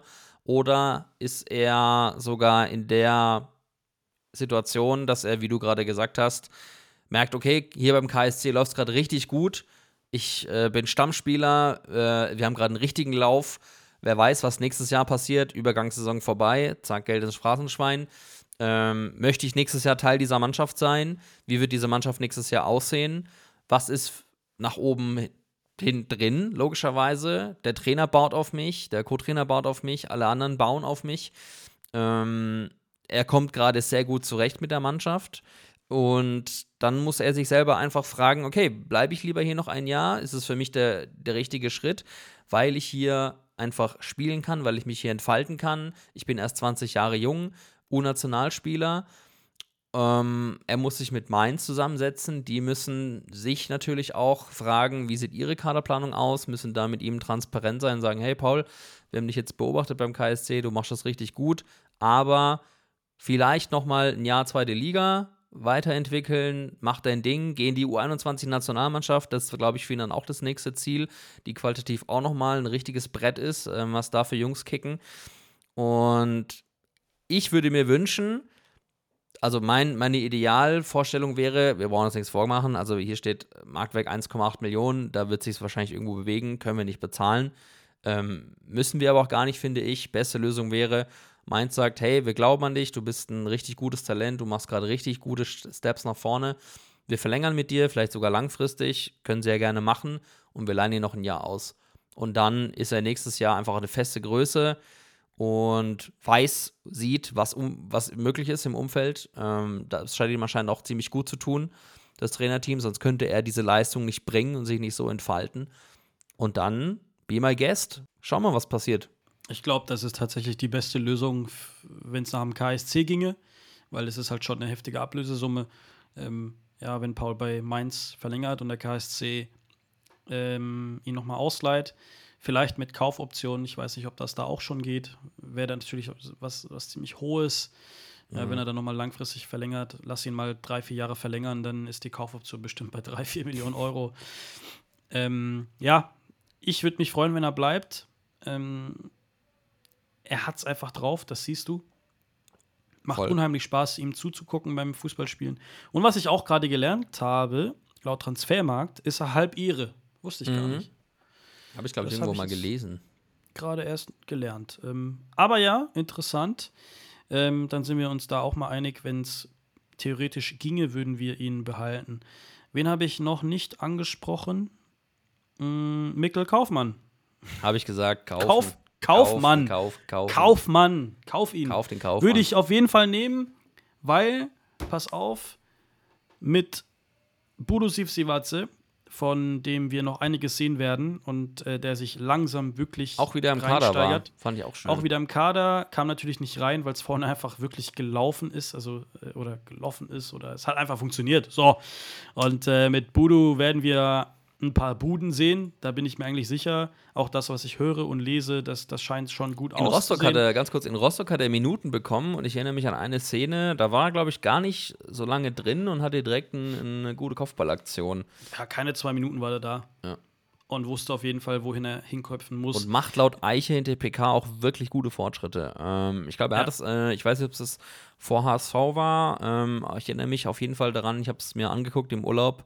Äh, sind auch immer auf YouTube verfügbar, finde ich auch cool. Ähm, und meinte, da wurde nochmal gezielt nach Budu gefragt. Die Zeit nehmen wir uns jetzt ja, wenn wir jetzt schon mal die Spieler alle durchgehen. Und meinte, das ist richtig, richtig, richtig gut, was der für Steps macht. Der versteht immer mehr das Spiel, der fühlt sich wohler, war auch für ihn jetzt nicht so easy. Du hast auch mal gemeint, letztes Spiel von ihm war im Oktober vergangenes Jahr. Ähm, braucht einfach wieder ein bisschen reinzukommen, hatte Probleme an der Schulter, die Familie kommt nach. Das sind ganzes, so, einfach so Soft-Sachen, ähm, die sich aufsummieren können und dann finde ich es auch überhaupt nicht schlimm, dem Jungen einfach noch ein bisschen Zeit zu geben. Ich finde es vor allem stark von ihm, dass er auch sagt so, hey Leute, wenn ich hier reingeworfen werde, dann will ich bei 100% sein. Ähm, Ja. Von sich selber auch das Zeichen gegeben hat, gib mir noch ein paar Wochen.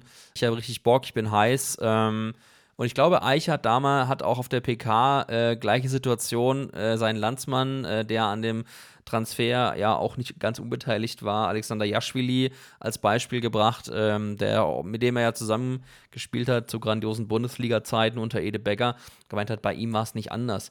Und äh, dann weiß Eiche auch vor allem ganz genau, von was er, von was er redet. Und ich denke, wir dürfen uns auf jeden Fall auf Budu freuen. Bin mir ziemlich sicher, Ja. dass der diese Saison auf jeden Fall noch Spielzeit bekommt, auch wenn es gerade wirklich richtig läuft bei uns im Sturm. Und Ja, äh, Kaufmann, äh, Mickel und Schleuse da vorne, gerade die Liga und äh, jetzt gerade den HSV kurz im Kleinen schießen. Ähm, Glaube ich dennoch, dass Eiche so fair ist und ihm die Game Time gibt, die er braucht. Vor allem, wenn wir dann, ich will es jetzt nicht verschreien, aber wenn wir dann auch mal die 40 geknackt haben und äh, relativ klar wird, dass es äh, nach unten nichts mehr passieren kann, dann sowieso. Ja, also das mit Budo, ähm, ich wollte ihn eigentlich nur gut, kurz aufzählen, aber Und ich mache wieder einen Monolog draus. wenn wir schon abdriften, dann, dann, dann drifte ich mit Wir, ab. haben auch, äh, wir, haben auch jetzt, wir haben auch jetzt drei Wochen nichts von uns hören lassen. Da können wir jetzt doch auch mal ein bisschen in die Überlänge gehen.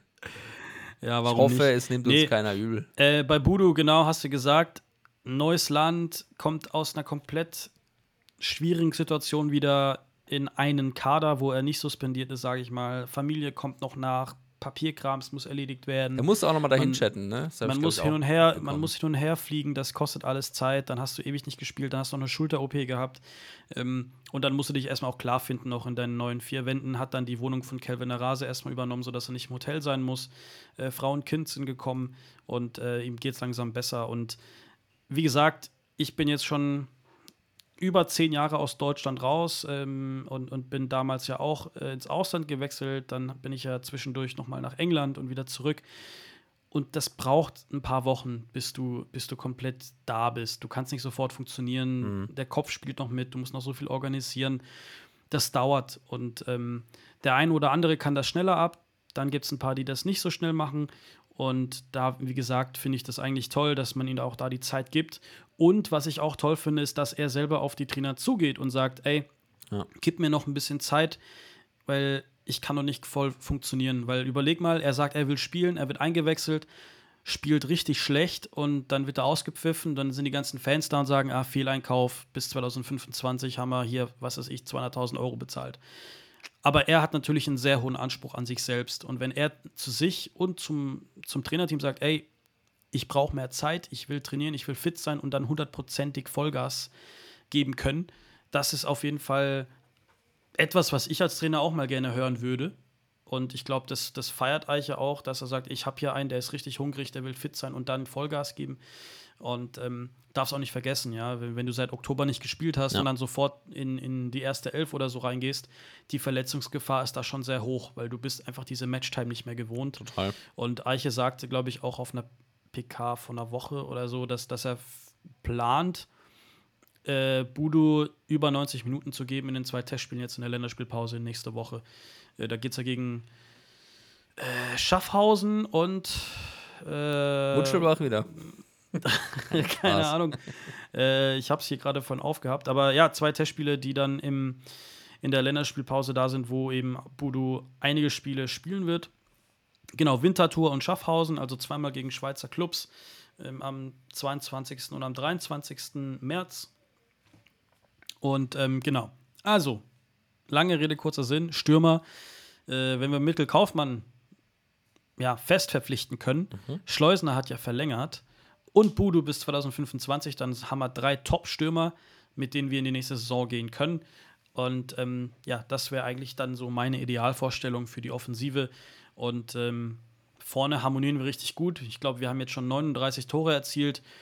Ähm, wir gehören da eigentlich so zu den Top-Kategorien da oben, die da die meisten Tore erzielt haben. 39. Was wir ja zu Beginn der Saison, wo wir echt die größte Sorge hatten, weil wir Philipp Hofmann abgegeben haben. By the way, ganz kurz, wo du gerade die geschossenen Tore erwähnst, ein Tor mehr geschossen als der aktuelle Spitzenreiter Darmstadt. Und wie viele kassiert? Ah, wir haben natürlich auch 35 Gegentore, Darmstadt nur 21. Da kommt natürlich Hm, eine unterschiedliche Tordifferenz zustande, aber, Aber finde ich ja, trotzdem worauf zeigt, ich hinaus will- in der Offensive. Absolut, das, das ist, worauf ich hinaus will. Offensiv läuft es gerade und ich glaube, als ich im Trainingslager war und ich ja danach mit dir gesprochen habe, wo ich gesagt habe, Mickel wird uns viel Spaß bereiten in der Rückrunde, weil das ist mir echt aufgefallen, was der da ähm, an, an Radau gemacht hat. Der, der war richtig da. Das Ja. hat mir echt gefallen und so habe ich ihn vorher auch gar nicht erlebt, als ich ihn mal bei Spielen oder so beobachtet habe. Das heißt, er hat, glaube ich, verstanden, was man machen muss, um an Spielzeit zu kommen. Hat viel an sich gearbeitet und hat so eine Connection mit Schleusner, die einfach passt. Voll. Und, und wir haben zwei Top-Stürmer. Wir haben Philipp Hofmann ersetzen können. Ich glaube, das kann man jetzt auch schon sagen mittlerweile. Ähm, vor allem jetzt in der aktuellen Krass, Phase. überleg dir mal, wir hatten schon hier Momente im Podcast, wo Ja, wir uns beide zu so. 100% sicher waren, den kann man doch nicht ersetzen. Aber auch das, guck mal, ähm, er hat, ich glaube, fünf, sechs Spiele beim HSV gemacht oder so, also oder wenn überhaupt, ähm, kam überhaupt nicht zum Zug. War Ja. und du musst dir auch erstmal vorstellen, wer beim HSV da im Sturm ist, und in den musst du auch erst vorbeikommen. Das war bei uns Safe. auch nicht anders mit Hofmann. Da kommt ein Badmas nicht so leicht vorbei, da kam Schleusner auch nicht mehr so leicht vorbei. Da kam er auch häufig von der Bank oder so. Ähm, und, und jetzt mit der Zeit, auch mit der langen Winterpause, die ihm vielleicht gut getan hat, um einfach viel an Feinheit zu arbeiten bei Mickel, ähm, ist das ein Spieler, der für mich, ich glaube, der Gewinner aktuell ist in der Mannschaft. Ähm, und, und genauso freut es mich für Fabian Schleusner, dass man sich da auf eine Vertragsverlängerung geeinigt hat, weil auch er Voll. für mich ein wichtiger Spieler geworden ist beim KSC. Ähm, er kommt auch mehr oder weniger aus der Region, er ist, er ist Freiburger, aber ist jetzt schon das zweite Mal beim KSC und auch schon einige Jahre bei uns. Und ähm, hat auch nicht mehr so lange, bis er vielleicht sogar Hofmann einholt in Sachen Toren. Kann es sein? Ähm, und äh, kann sich da auch nochmal ja, mit nach oben schießen in die Top 10 vielleicht. Ähm, ich ich habe es gerade nicht mehr im Kopf, aber ich habe mal vor, vor ein paar Wochen geguckt, da war Schleusner gar nicht so weit weg. Ähm, von Na, ist auf jeden Fall aktuell unser bester Torschütze mit schon 10 Buden.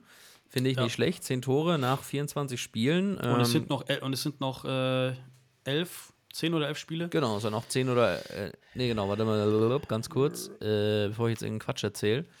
24 Spiele, dann sind Zehn. noch 10 Spiele Ja, zu gehen. genau. Ja, also dann haben wir noch ähm, 10 Spiele. Ich glaube, in den Sp 10 Spielen kann er mit Sicherheit noch mal mindestens drei machen.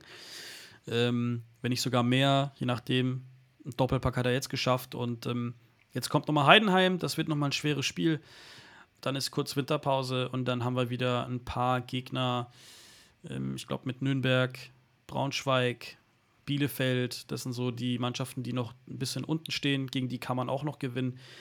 Ähm, ja, perfekte Überleitung eigentlich Richtung Heidenheim, Niklas.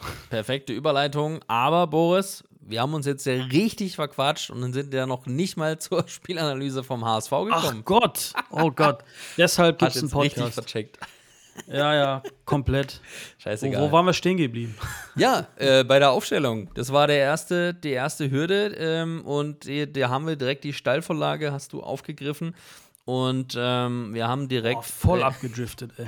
Ja, aber ist doch geil. Also dafür, dafür habe ich ja, habe ich ja gesagt, wir haben jetzt auch lange nichts hören lassen. Das heißt, wir können jetzt auch mal in die Überlänge gehen und ähm, ähm, mal hier äh, statt zwei Halbzeiten drei Halbzeiten machen. Finde ich überhaupt nicht schlimm. Und äh, ich finde, diesem denkwürdigen Spiel kann man doch durchaus auch jetzt einfach noch mal mehr Raum geben. Und wollen wir es einfach äh, mal ja, durchgehen. Aufstellung ist ausgeartet gerade, der, der Take, aber gut, äh, haben wir jetzt, äh, glaube ich, äh, viel drüber gesprochen, um es zu komplettieren. Leon Jensen wieder mit dabei gewesen, äh, Wanecek, klar sowieso, äh, Jego Kapitän, äh, Kobalt Franke Innenverteidigung, Tide auf rechts haben wir auch gesagt, Heise links, wie soll das anders sein und Sturmduo, wer sonst außer Schleuse und Kaufmann. Und Kaufmann war, glaube ich, besonders hoch motiviert. Ähm, das ist mir auch aufgefallen jetzt, als ich mir die ganzen 90 Minuten hinterher nochmal angeschaut habe äh, vorhin. Unfassbar, was der gelaufen ist, wie spritzig der war. Der ist jedem Ball hinterher. Wirklich, wirklich wie, wie ein Hund einfach, der total fixiert ist auf den Ball, nicht locker gelassen. Ähm, genau diese Attribute, die du auch schon angesprochen hast bei ihm. Und äh, demnach muss ich sagen, also als ich, als ich äh, mir die erste Halbzeit zu Ende angeschaut habe, war, glaube ich, für mich relativ schnell klar, das war die beste erste Halbzeit dieser Saison auf jeden Fall. Und ich kann mich nicht erinnern, wann ich das letzte Mal eine bessere erste Halbzeit gesehen habe gegen so einen Gegner als wie jetzt gegen den HSV am Sonntag. Das 1-0 fällt in der zehnten Spielminute und ich habe gedacht, ich sehe nicht recht. Was hauert der Nebel da das Ding aus dem spitzen Winkel dermaßen unter die Maschen? Alter Schwede. Tor des Monats, oder? Auf jeden Fall ein Kandidat für Tor des Monats. Ähm, das Dach ist eigentlich weggeflogen. Ich glaube, ich habe das Stadion äh, in der Lautstärke, vom, zumindest vom Bildschirm, noch nicht erlebt. Ich glaube, da sind alle ausgerastet. Das war schon hart. Das war echt äh, Wahnsinn. Einfach Wahnsinn. Und, und, es ist ein Hexenkessel, dabei ist das Ding noch nicht mal komplett fertig. Da fehlt ja. noch das halbe Stadion, was bestuhlt werden muss. ähm, äh, von dem her, ja, bis sie da diese Sitze hingebaut haben, ist noch ein bisschen. Aber das war, das war ein Tor, ja, für mich Tor des Monats. Ich glaube, ich habe noch kein besseres gesehen diesen, äh, in, in, diesem Monat. Von dem her freut es mich natürlich nochmal für, für Paul Nebel im zweiten Spiel in Folge getroffen. Wir haben gerade äh, sehr lange über, über ihn gesprochen, was für ein, ein, guter Spieler er ist und was für Potenzial auch in ihm steckt. Und ich glaube, das hat ihn nochmal selber gefreut, dass er da nochmal einen richtig reingezimmert hat da und äh, vorm Gästeblock mal kurz den Mbappé-Jubel gemacht hat, glaube ich, so in der Art so äh, und Manier.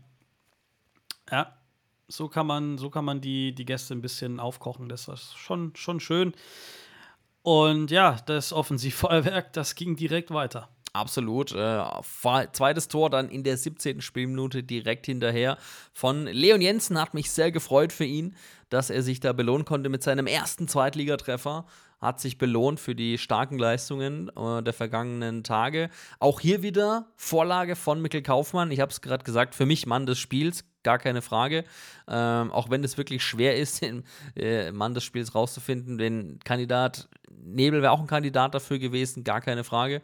Aber was der Mickel da abgerissen hat, was der gerannt ist und bei dem 2-0, was ich wirklich besonders stark finde, ist, ich habe es mir nochmal angeschaut, wie der sich den Ball erobert, vorlegt und dann vor allem, der war ja quasi schon im Aus, aber was der Junge einfach für eine Hartnäckigkeit besitzt, da dran bleibt und den in die Mitte spielt, wirklich auf den freien Jensen, der reinnetzt aus, keine Ahnung, drei, vier, fünf Metern. Erstes Saisontor, zack, 2-0. Und dann haben wir einfach einen Traumstart hingelegt. Und dann war einfach klar, Alter, hier ist richtig was möglich. Der Wildpark hat gekocht und die Fans waren da und krass gegen den HSV einfach 2-0 zu führen. Und vor allem, das war ja noch lange nicht Ende der Fahnenstange. Ja, das stimmt. Ähm, was dann, ich glaube, wirklich also mich hat es jetzt nicht so, so, so krass geärgert, aber ich glaube, das Trainerteam schon. Denn danach gab es eine Riesenmöglichkeit für Mikkel Kaufmann, nochmal selber ja. eins zu machen, nachdem er äh, großartige Vorarbeit geleistet hat für Leon Jensen. Dann, wie gesagt, Schleusner auf Kaufmann und der muss eigentlich noch ganz normal einschieben und der ja, rollt dem ein bisschen über den Schlappen. Nicht Aufs leere getroffen. Tor. Äh, Sieht halt immer doof aus. Kurz danach die nächste Möglichkeit für Leon Jensen, der dann den Ball noch äh, ja, abgefälscht ans Lattenkreuz zimmert. Ähm, da hätte es schon 4-0 stehen können, vielleicht sogar 5-0, wenn ich jetzt eine Chance vergessen habe, weil es waren echt so viele. Und ähm, letztendlich gab es dann Gott sei Dank noch das 3 0 vor der Halbzeit, beziehungsweise in der 33. Minute, glaube ich, war das. Also genau. wirklich innerhalb von 20 Minuten, glaube ich, haben wir die komplett verprügelt. Da, allen, ähm, allen Regeln der Kunst. Unglücklicher, Ähm, unglücklicher Rückpass äh, von der von Muheim war es, glaube ich. Äh, Genau. Flanke rein von Und dann Nebel ist einfach, dann ist Kaufmann? Nebel, Weiß ich Nebel nicht einfach mehr. schneller als, äh, Nebel. als Heuer Fernandes, ist vor ihm am Ball, bringt ihn in die Mitte und Schleuse vernetzt einfach ein zu seinem, zu dem Zeitpunkt neunten Saisontor, denn ähm, ich will es nicht vorwegnehmen, aber wir haben den Deckel drauf gemacht am Ende. Genau, Aber zuerst war Halbzeit. genau Halbzeit ähm, und danach haben wir den Deckel drauf gemacht. Auch wenn es noch mal ein bisschen, bisschen lustig wurde. Der Ja, ich, HSV ich saß da kommen- wieder dran und hab mir gedacht, Ja, ja, so Leute, lassen, bitte nicht wieder in alte Muster verfallen. Ich meine, der Glatzel, der ist halt einfach ein geisteskrank starker äh, Stürmer, der lässt sich keine Chance entgehen in der Regel. Unglaublich Hat aber drei, drei Spiele nicht getroffen vorher. Ah, okay, okay. Ja. Und dann gleich Doppelpack gegen den KSC, Aufbaugegner. und dann weiß immer. ich noch, dann weiß ich noch, steht 3-1, dann habe ich erst gedacht, so war was schon 3-2, weil ich, weil ich mich verlesen hatte. Und dann ist es aber kurz, nicht kurz danach, sondern äh, erst in der 80. gefallen. Aber dann habe ich gedacht, so, boah, bitte jetzt nicht wieder in alte Muster verfallen. Da war ich schon wieder kurz davor zu denken, oh, das wäre wieder so typisch, wenn wir das aus der Hand geben. Aber Gott sei Dank ist es anders gekommen. Äh, zuerst die gelb-rote Karte für Montero, hätte auch glattrot sein können. Ähm, du hast das Regelwerk da etwas besser äh, parat als ich, äh, aber für mich war das auch einfach letzter Mann, oder? Ähm, lass mich überlegen. Ah, ja, ja, klar. Äh, Schleusner läuft durch und kriegt einen G-Fehler. Ähm, hätte rot sein können direkt. Weil da war niemand mehr. Ähm, kann mir jetzt auch gar nicht mehr so genau vorstellen, warum es gelb-rot war. Es, also der einzige Grund, warum es gelb-rot war, wäre dann, weil Stegemann sich wahrscheinlich gedacht hat, "Hm, ich bin mir jetzt nicht zu hundertprozentig sicher, ob es eine Vereitelung einer klaren Torchance war. Man darf nicht vergessen, letzter Mann existiert nicht im Regelbuch. Das Ah, ist einfach okay. nur erfunden. Also es, es muss nicht der letzte Mann sein. Sondern du musst dir vorstellen, die Frage, die, die du dir, oder was es, glaube ich, für Fans am einfachsten ist, wenn dieser Spieler nicht gefoult worden wäre, hätte er getroffen. Oder Mhm. hätte er die Möglichkeit gehabt zu treffen. Am- aber also äh, Möglichkeit heißt dann 1 gegen 1 gegen den Torwart? Zum Beispiel, Okay. was ja dementsprechend hätte passieren können. Ja. Ich habe es gerade nicht mehr ganz genau im Kopf, weil da war vielleicht auch nochmal ein zweiter Verteidiger, der hinterhergerannt ist. Und als Schiedsrichter gibt es, wie gesagt, ein paar ja, Kästchen, die man abhaken muss bei so einer Situation. Geht's zum, oder die, das, äh, die Distanz zum Tor ist wichtig. Ähm, klar, an der Mittellinie ist es schwer zu sagen, er hätte hundertprozentig getroffen. Ähm, natürlich die, die Richtung, geht es Richtung Tor oder weg vom Tor? Geht er mehr Richtung Eckfahne oder mehr zum Tor hin? Ist da noch ein anderer Spieler in der Nähe, der vielleicht verteidigen kann? Und ähm, so Geschichten. Ähm, und da muss man sich halt sicher sein als Schiedsrichter. Und wie gesagt, du hast da wirklich nur zwei, drei Sekunden Zeit. Und ähm, es kann durchaus sein, dass, dass Stegemann sich dann dachte, ah, ich bin mir nicht zu hundertprozentig sicher, aber ich weiß, dass es auf jeden Fall eine gelbe Karte ist, weil man könnte auch sagen, taktisches Foul. Ähm, oder im, im Englischen heißt es dann Stopping a Promising Attack, ja. Also du, du, du stoppst einen vielversprechenden Angriff und das alleine ist gelb. Und ähm, genau, und, und bei einer gelb-roten fliegt er ja auch vom Platz. Von dem her ähm, hat sich da am Ende gar keiner beschwert, ob es jetzt direkt rot oder gelb-rot ist. Ich glaube, beides gibt auch nur Einspielsperre. Ähm, von dem her ist es dann wahrscheinlich eine Sache für Stegemann, das dann seinem Beobachter zu erklären, weil wenn der Beobachter sagt, nee, das war wirklich äh, in Anführungsstrichen letzter Mann, so, so sagen es ja die Fans, dann muss er sich natürlich da erklären. Aber egal, wir driften ab. Äh, auf jeden Fall war es eine gelbe Karte und folgerichtig dann ähm, die gelb-rote, beziehungsweise ja, dann das Tor 4 zu 2 haben wir den Deckel drauf gemacht, den HSV. Die haben sich eigentlich da selber rausgeschossen mit der gelb-roten Karte. Dann gab es noch ein bisschen Probleme an, an der Seitenlinie. Ähm, ich glaube, das hat mit einem vermeintlichen Handspiel von Gondorf zu tun. Ähm, Ja, ich glaube, kurz vor dem, also de, das 4 zu 2 fehlt, fällt folgendermaßen im Mittelfeld langer Ball von Wanizek auf Schleusener, der den super verarbeitet, Genau. mit, einmal mitnimmt ins kurze Eck und dann ab zu Süd und gejubelt hat äh, vor der Gegengerade. Ähm, aber ich glaube, dem Ganzen zuvor soll ein vermeintliches Handspiel von äh, Diego vorangegangen sein in der Szene, wo ihm der Ball an den Oberschenkel springt, so sieht es zumindest auch aus, ähm, beziehungsweise er vielleicht sogar doch den Ball mit der Hand berührt, aber dann ist ja auch die Frage, wie weit im Vorfeld findet das zum Tor statt, um überhaupt über den VR gecheckt zu werden, oder? Liege ich da falsch?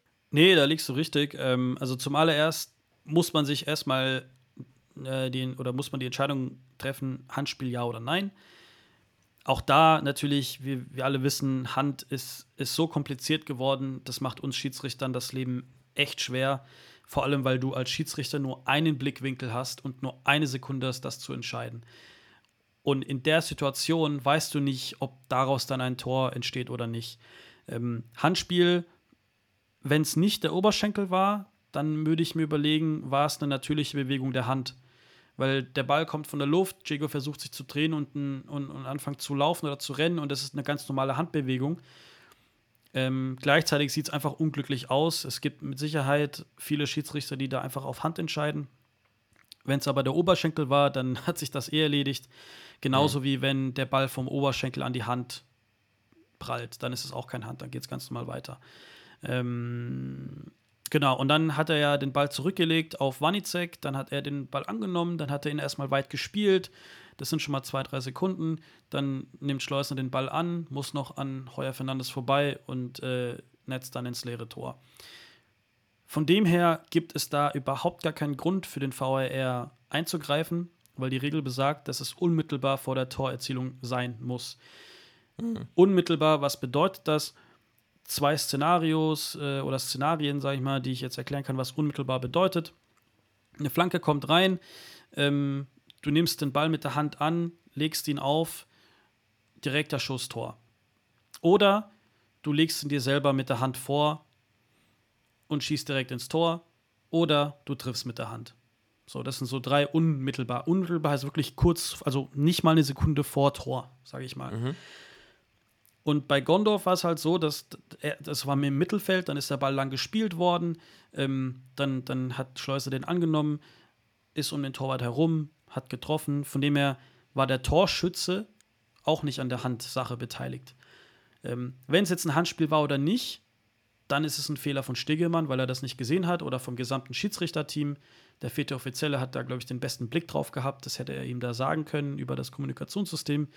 Allerdings ist es halt so, dass es nicht unmittelbar vor der Torerzielung war, sondern da sind ein paar Sekunden vorbei gegangen. Und ähm, von dem her kann der VR da gar nicht eingreifen. Von dem mhm. her eigentlich selbsterklärend, laut Regelwerk, dass da ähm, das eigentlich egal ist. Und warum es für mich so oder so egal ist, ist, dass Hand ja oder nein nicht spielentscheidend war, sondern spielentscheidend war einfach die schlechte erste Halbzeit vom HSV. Und ähm, bei diesem Handspiel im Mittelfeld ähm, wie gesagt, da, also wenn das kein Hand gewesen wäre, dann hätte der HSV das Spiel auch nicht gewonnen, sage ich es mal so. Ja. Ja, um das Ganze abzurunden, ähm, zu deiner fachkundigen äh, Meinung an der Stelle. Äh, der Kicker schreibt dazu unbegreiflich. Also zuerst mal bekommt äh, Sascha Stegemann vom Kicker eine Note 5. 5,0. Unbegreiflich, wie er trotz VAR-Einsatz Gondorfs klares Handspiel vor dem 4 zu 2 übersah. Also die hätten von ihm erwartet, dass. Trotz äh, Trotz VAR-Einsatz? Ja, steht da zumindest. Ich weil, kann mich gerade nicht mehr erinnern, ob es da einen VAR. Es gab einen VAR-Einsatz danach, mein, nach dem Tor, meine ich. Aber ähm, der kann sich dann ja eigentlich auch nur auf das Handspiel bezogen haben, oder?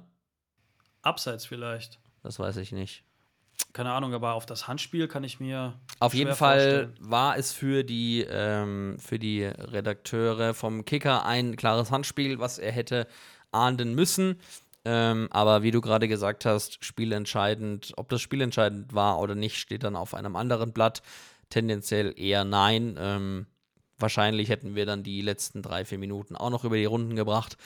Auf jeden Fall gewinnen wir wirklich verdient, muss ich sagen, am Ende. 4 zu 2 gegen den HSV.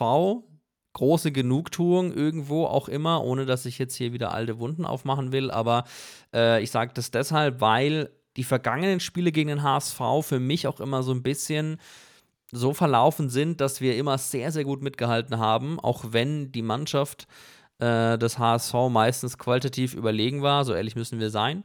Ähm, aber wir uns immer so ein bisschen dann auch unglücklich um den Lohn gebracht haben. Deswegen hat es mich umso mehr gefreut, äh, dass es dieses Mal anders aussieht und wir zumindest mal die Punkte im Wildpark behalten können und dem HSV da so ein kleines Bein stellen konnten. Ähm, denn äh, ja, die ganzen anderen Mannschaften da oben drin haben auch nicht richtig gepunktet. Die hätten sich da absetzen können. Aber dank unserer Leistung der ersten Halbzeit würde ich mal sagen, ist es dem HSV verwehrt geblieben. Und dann kann man eigentlich auch nur sagen, der Blick auf die Tabelle, Boris, macht immer mehr Spaß. Und jetzt können wir mal richtig ruhig schlafen, würde ich mal behaupten. Denn äh, jetzt haben wir nach 24 Spielen 34 Punkte. Wir haben es vorhin gesagt, sechs noch bis zu den magischen 40. Und äh, solange alle da unten drin unregelmäßig oder gar nicht punkten, geht es mir natürlich auch immer noch besser. Und wir einfach nicht mehr in den unteren Strudel mit reinrutschen. Ähm, auch wenn das kommende Spiel jetzt gegen Heidenheim, was wir auch gleich nochmal anschneiden wollen, sicherlich es nochmal in sich haben wird, weil die auch einfach gerade echt äh, eine richtig gute Runde spielen, muss man sagen. Ähm, und da oben drin mit drin stehen und durch die ganzen Ergebnisse vom Wochenende, denn auch Darmstadt hat verloren in Bielefeld, absolut noch äh, ein Wörtchen mitreden, was um die äh, Top 3 Platzierungen angeht. Zum vierten hin, zu Paderborn, sind es schon wieder sieben Punkte Unterschied. Da muss dann schon noch viel passieren. Wobei, wir haben es ja auch gesagt, es sind noch zehn Spiele.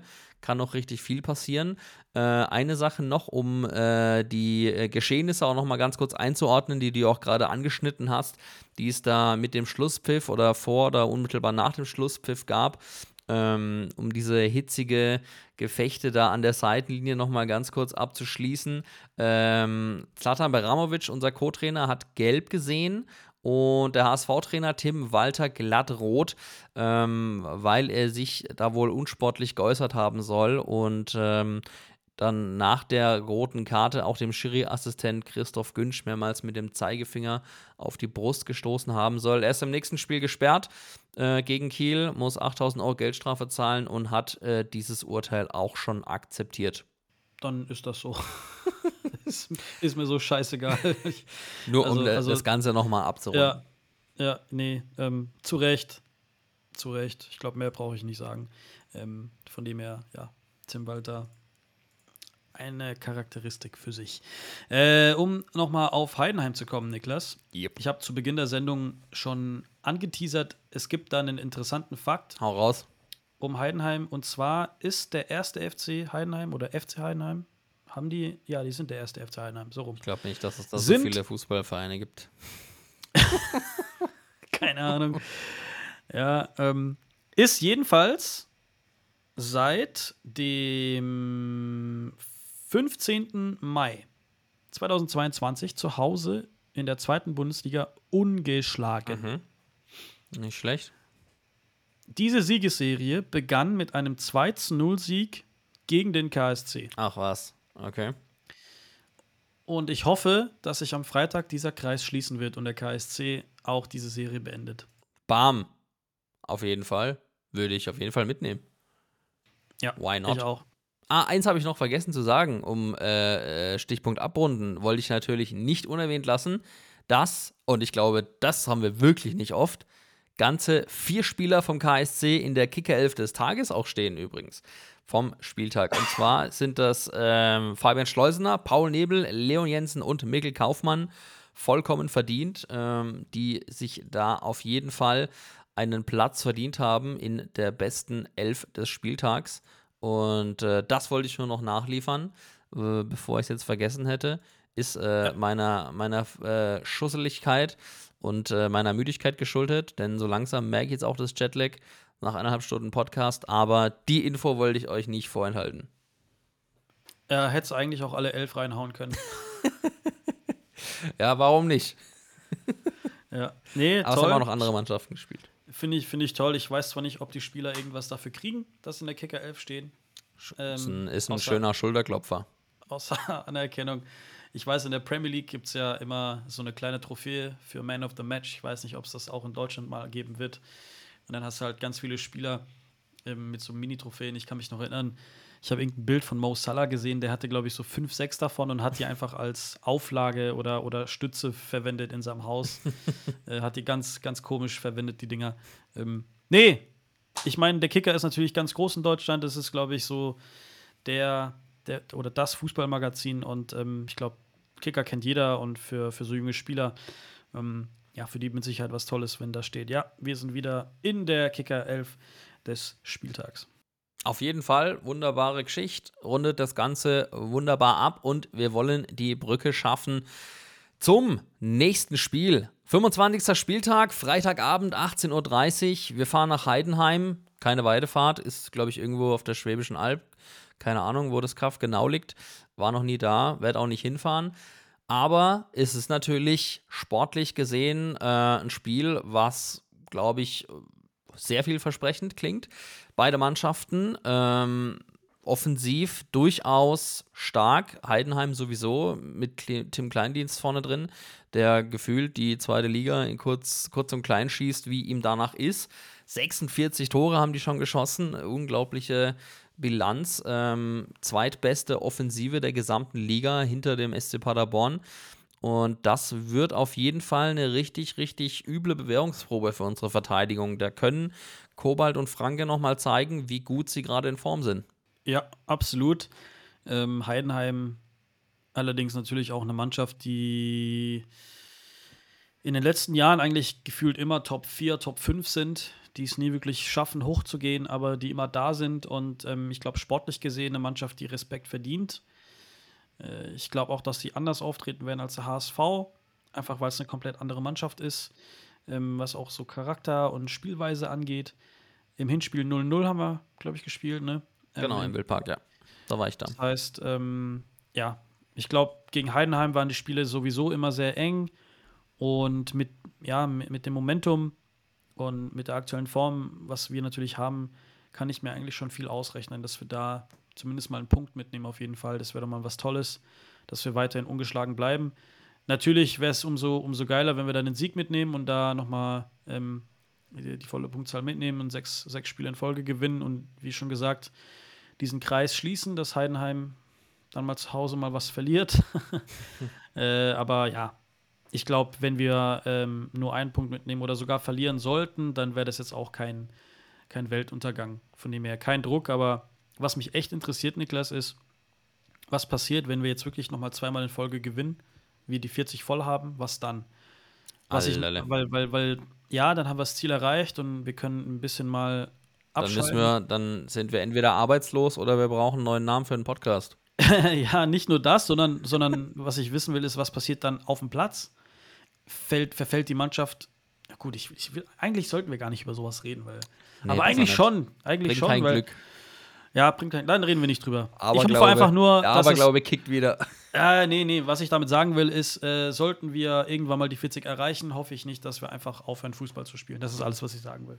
Ja, dann kommen wir wieder so in ein bekanntes Muster rein. Ne? Ich äh, erinnere mich, ich weiß nicht auswendig, ob es die Saison 2021 war oder 21, 22. Es gab auf jeden Fall, oder 19, nee, nee, zwei, muss 2021 gewesen sein. Das war äh, so, ein, so ein Syndrom, an das ich mich erinnern kann. Da waren die 40 erreicht und dann, ähm, oder knapp über 40 und dann gab es auch mal wieder eine Durststrecke. Ähm, verstehe total, was du meinst. Und es sind ja auch noch 10 Spiele zu gehen. Das ist ja auch nicht wenig, ne? Also es sind äh, einfach noch 30 Punkte, die da noch irgendwo rumliegen, die man sich holen kann.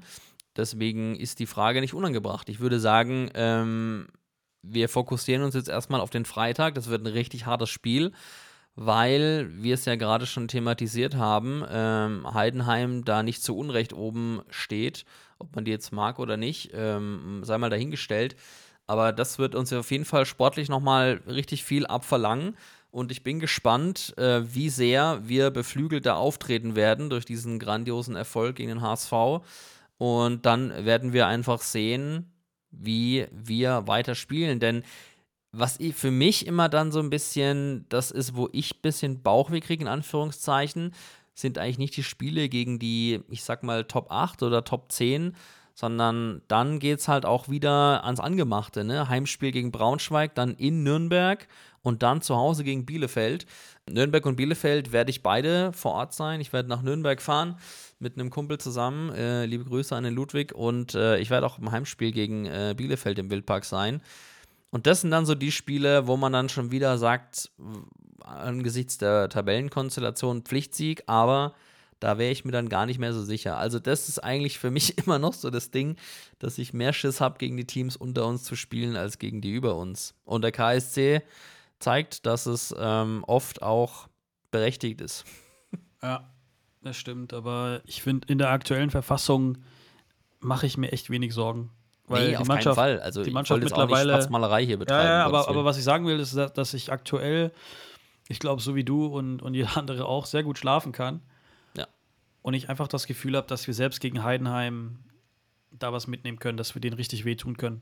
ja, komm, und dann ich tippen wir glaube- jetzt einfach mal und. Ja, warte mal, äh, weil, weil Sorry. ich, ja, ja, weil, weil, guck mal, es gibt ja eine andere Mannschaft in der Liga, die genauso gerade abgeht ohne Ende. St. Pauli, ich glaube, sieben Spiele oder sechs Spiele in Folge Mhm. gewonnen.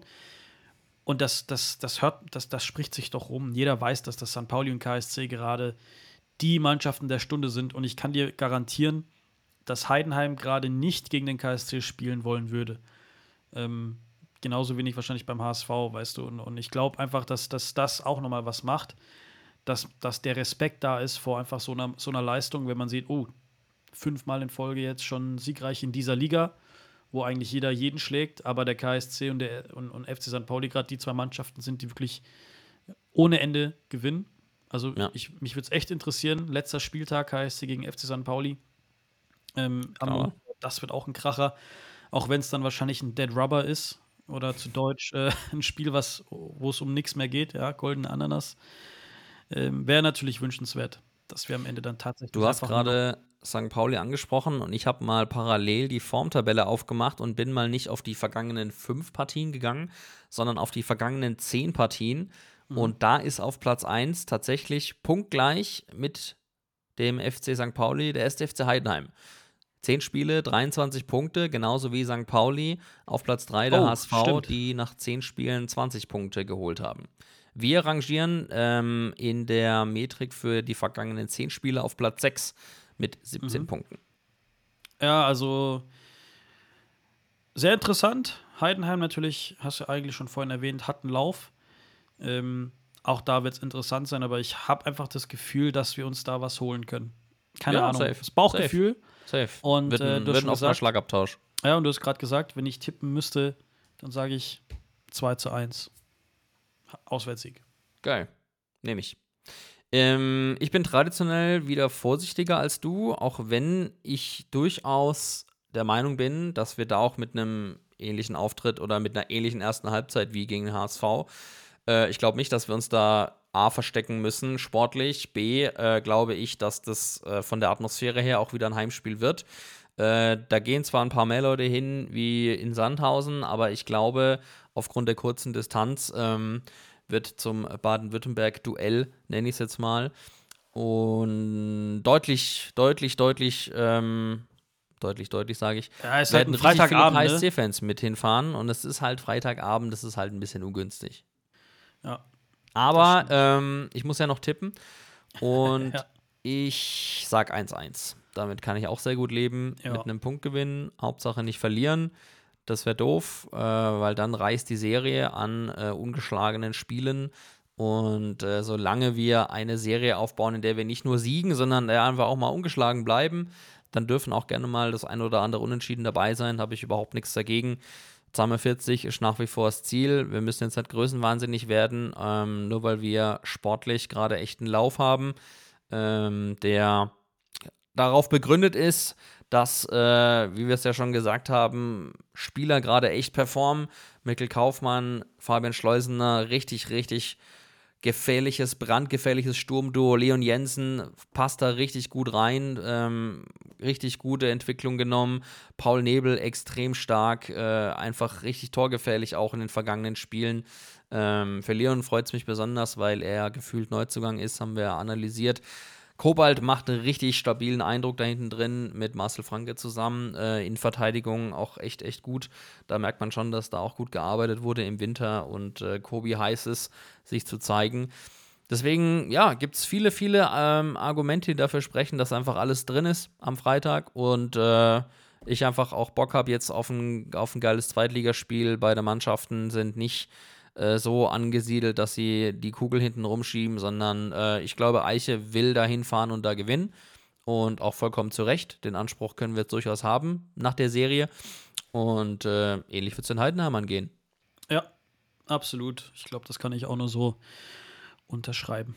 Wunderbar. Dann würde ich sagen, Boris, äh, hast du noch irgendwas? Sonst sind wir jetzt tatsächlich nach einer Stunde und 40 Minuten fertig.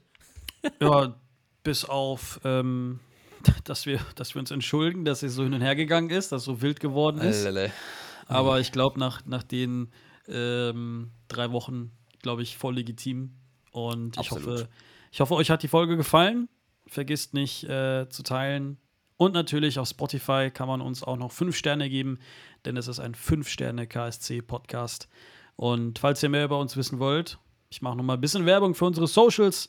At Wildpark Podcast könnt ihr uns finden. Da interagieren wir auch mit euch, antworten auf eure Fragen, äh, posten das ein oder andere Bild oder die Story, wenn wir mal da sind. Und ähm, genau. Vielen Dank auf jeden Fall fürs Zuhören schon mal. Und ja, Niklas, dann kannst du noch die Abmoderation machen. Genau, vielen Dank äh, an alle Zuhörerinnen und Zuhörer, die sich unser Gebabbel hier bis zum Ende reinziehen. Ähm, heute ein bisschen länger geworden, wie gesagt, weil wir länger nichts von uns haben hören lassen. Jetzt lässt nämlich auch mein Deutsch langsam nach, nach zwei Stunden Podcast und diversen äh, Jetlag-Momenten. Ähm, ist jetzt für mich auch einfach jetzt Zeit, ins Nash zu gehen. Äh, fünf Sterne könnt ihr uns auch auf iTunes hinterlassen, da freue ich mich auch sehr drauf. Ähm, auch da gibt es uns, könnt ihr uns hören und folgen. Ähm, Würde uns sehr, sehr freuen, ähm, da eine Rezension hinter, zu hinterlassen.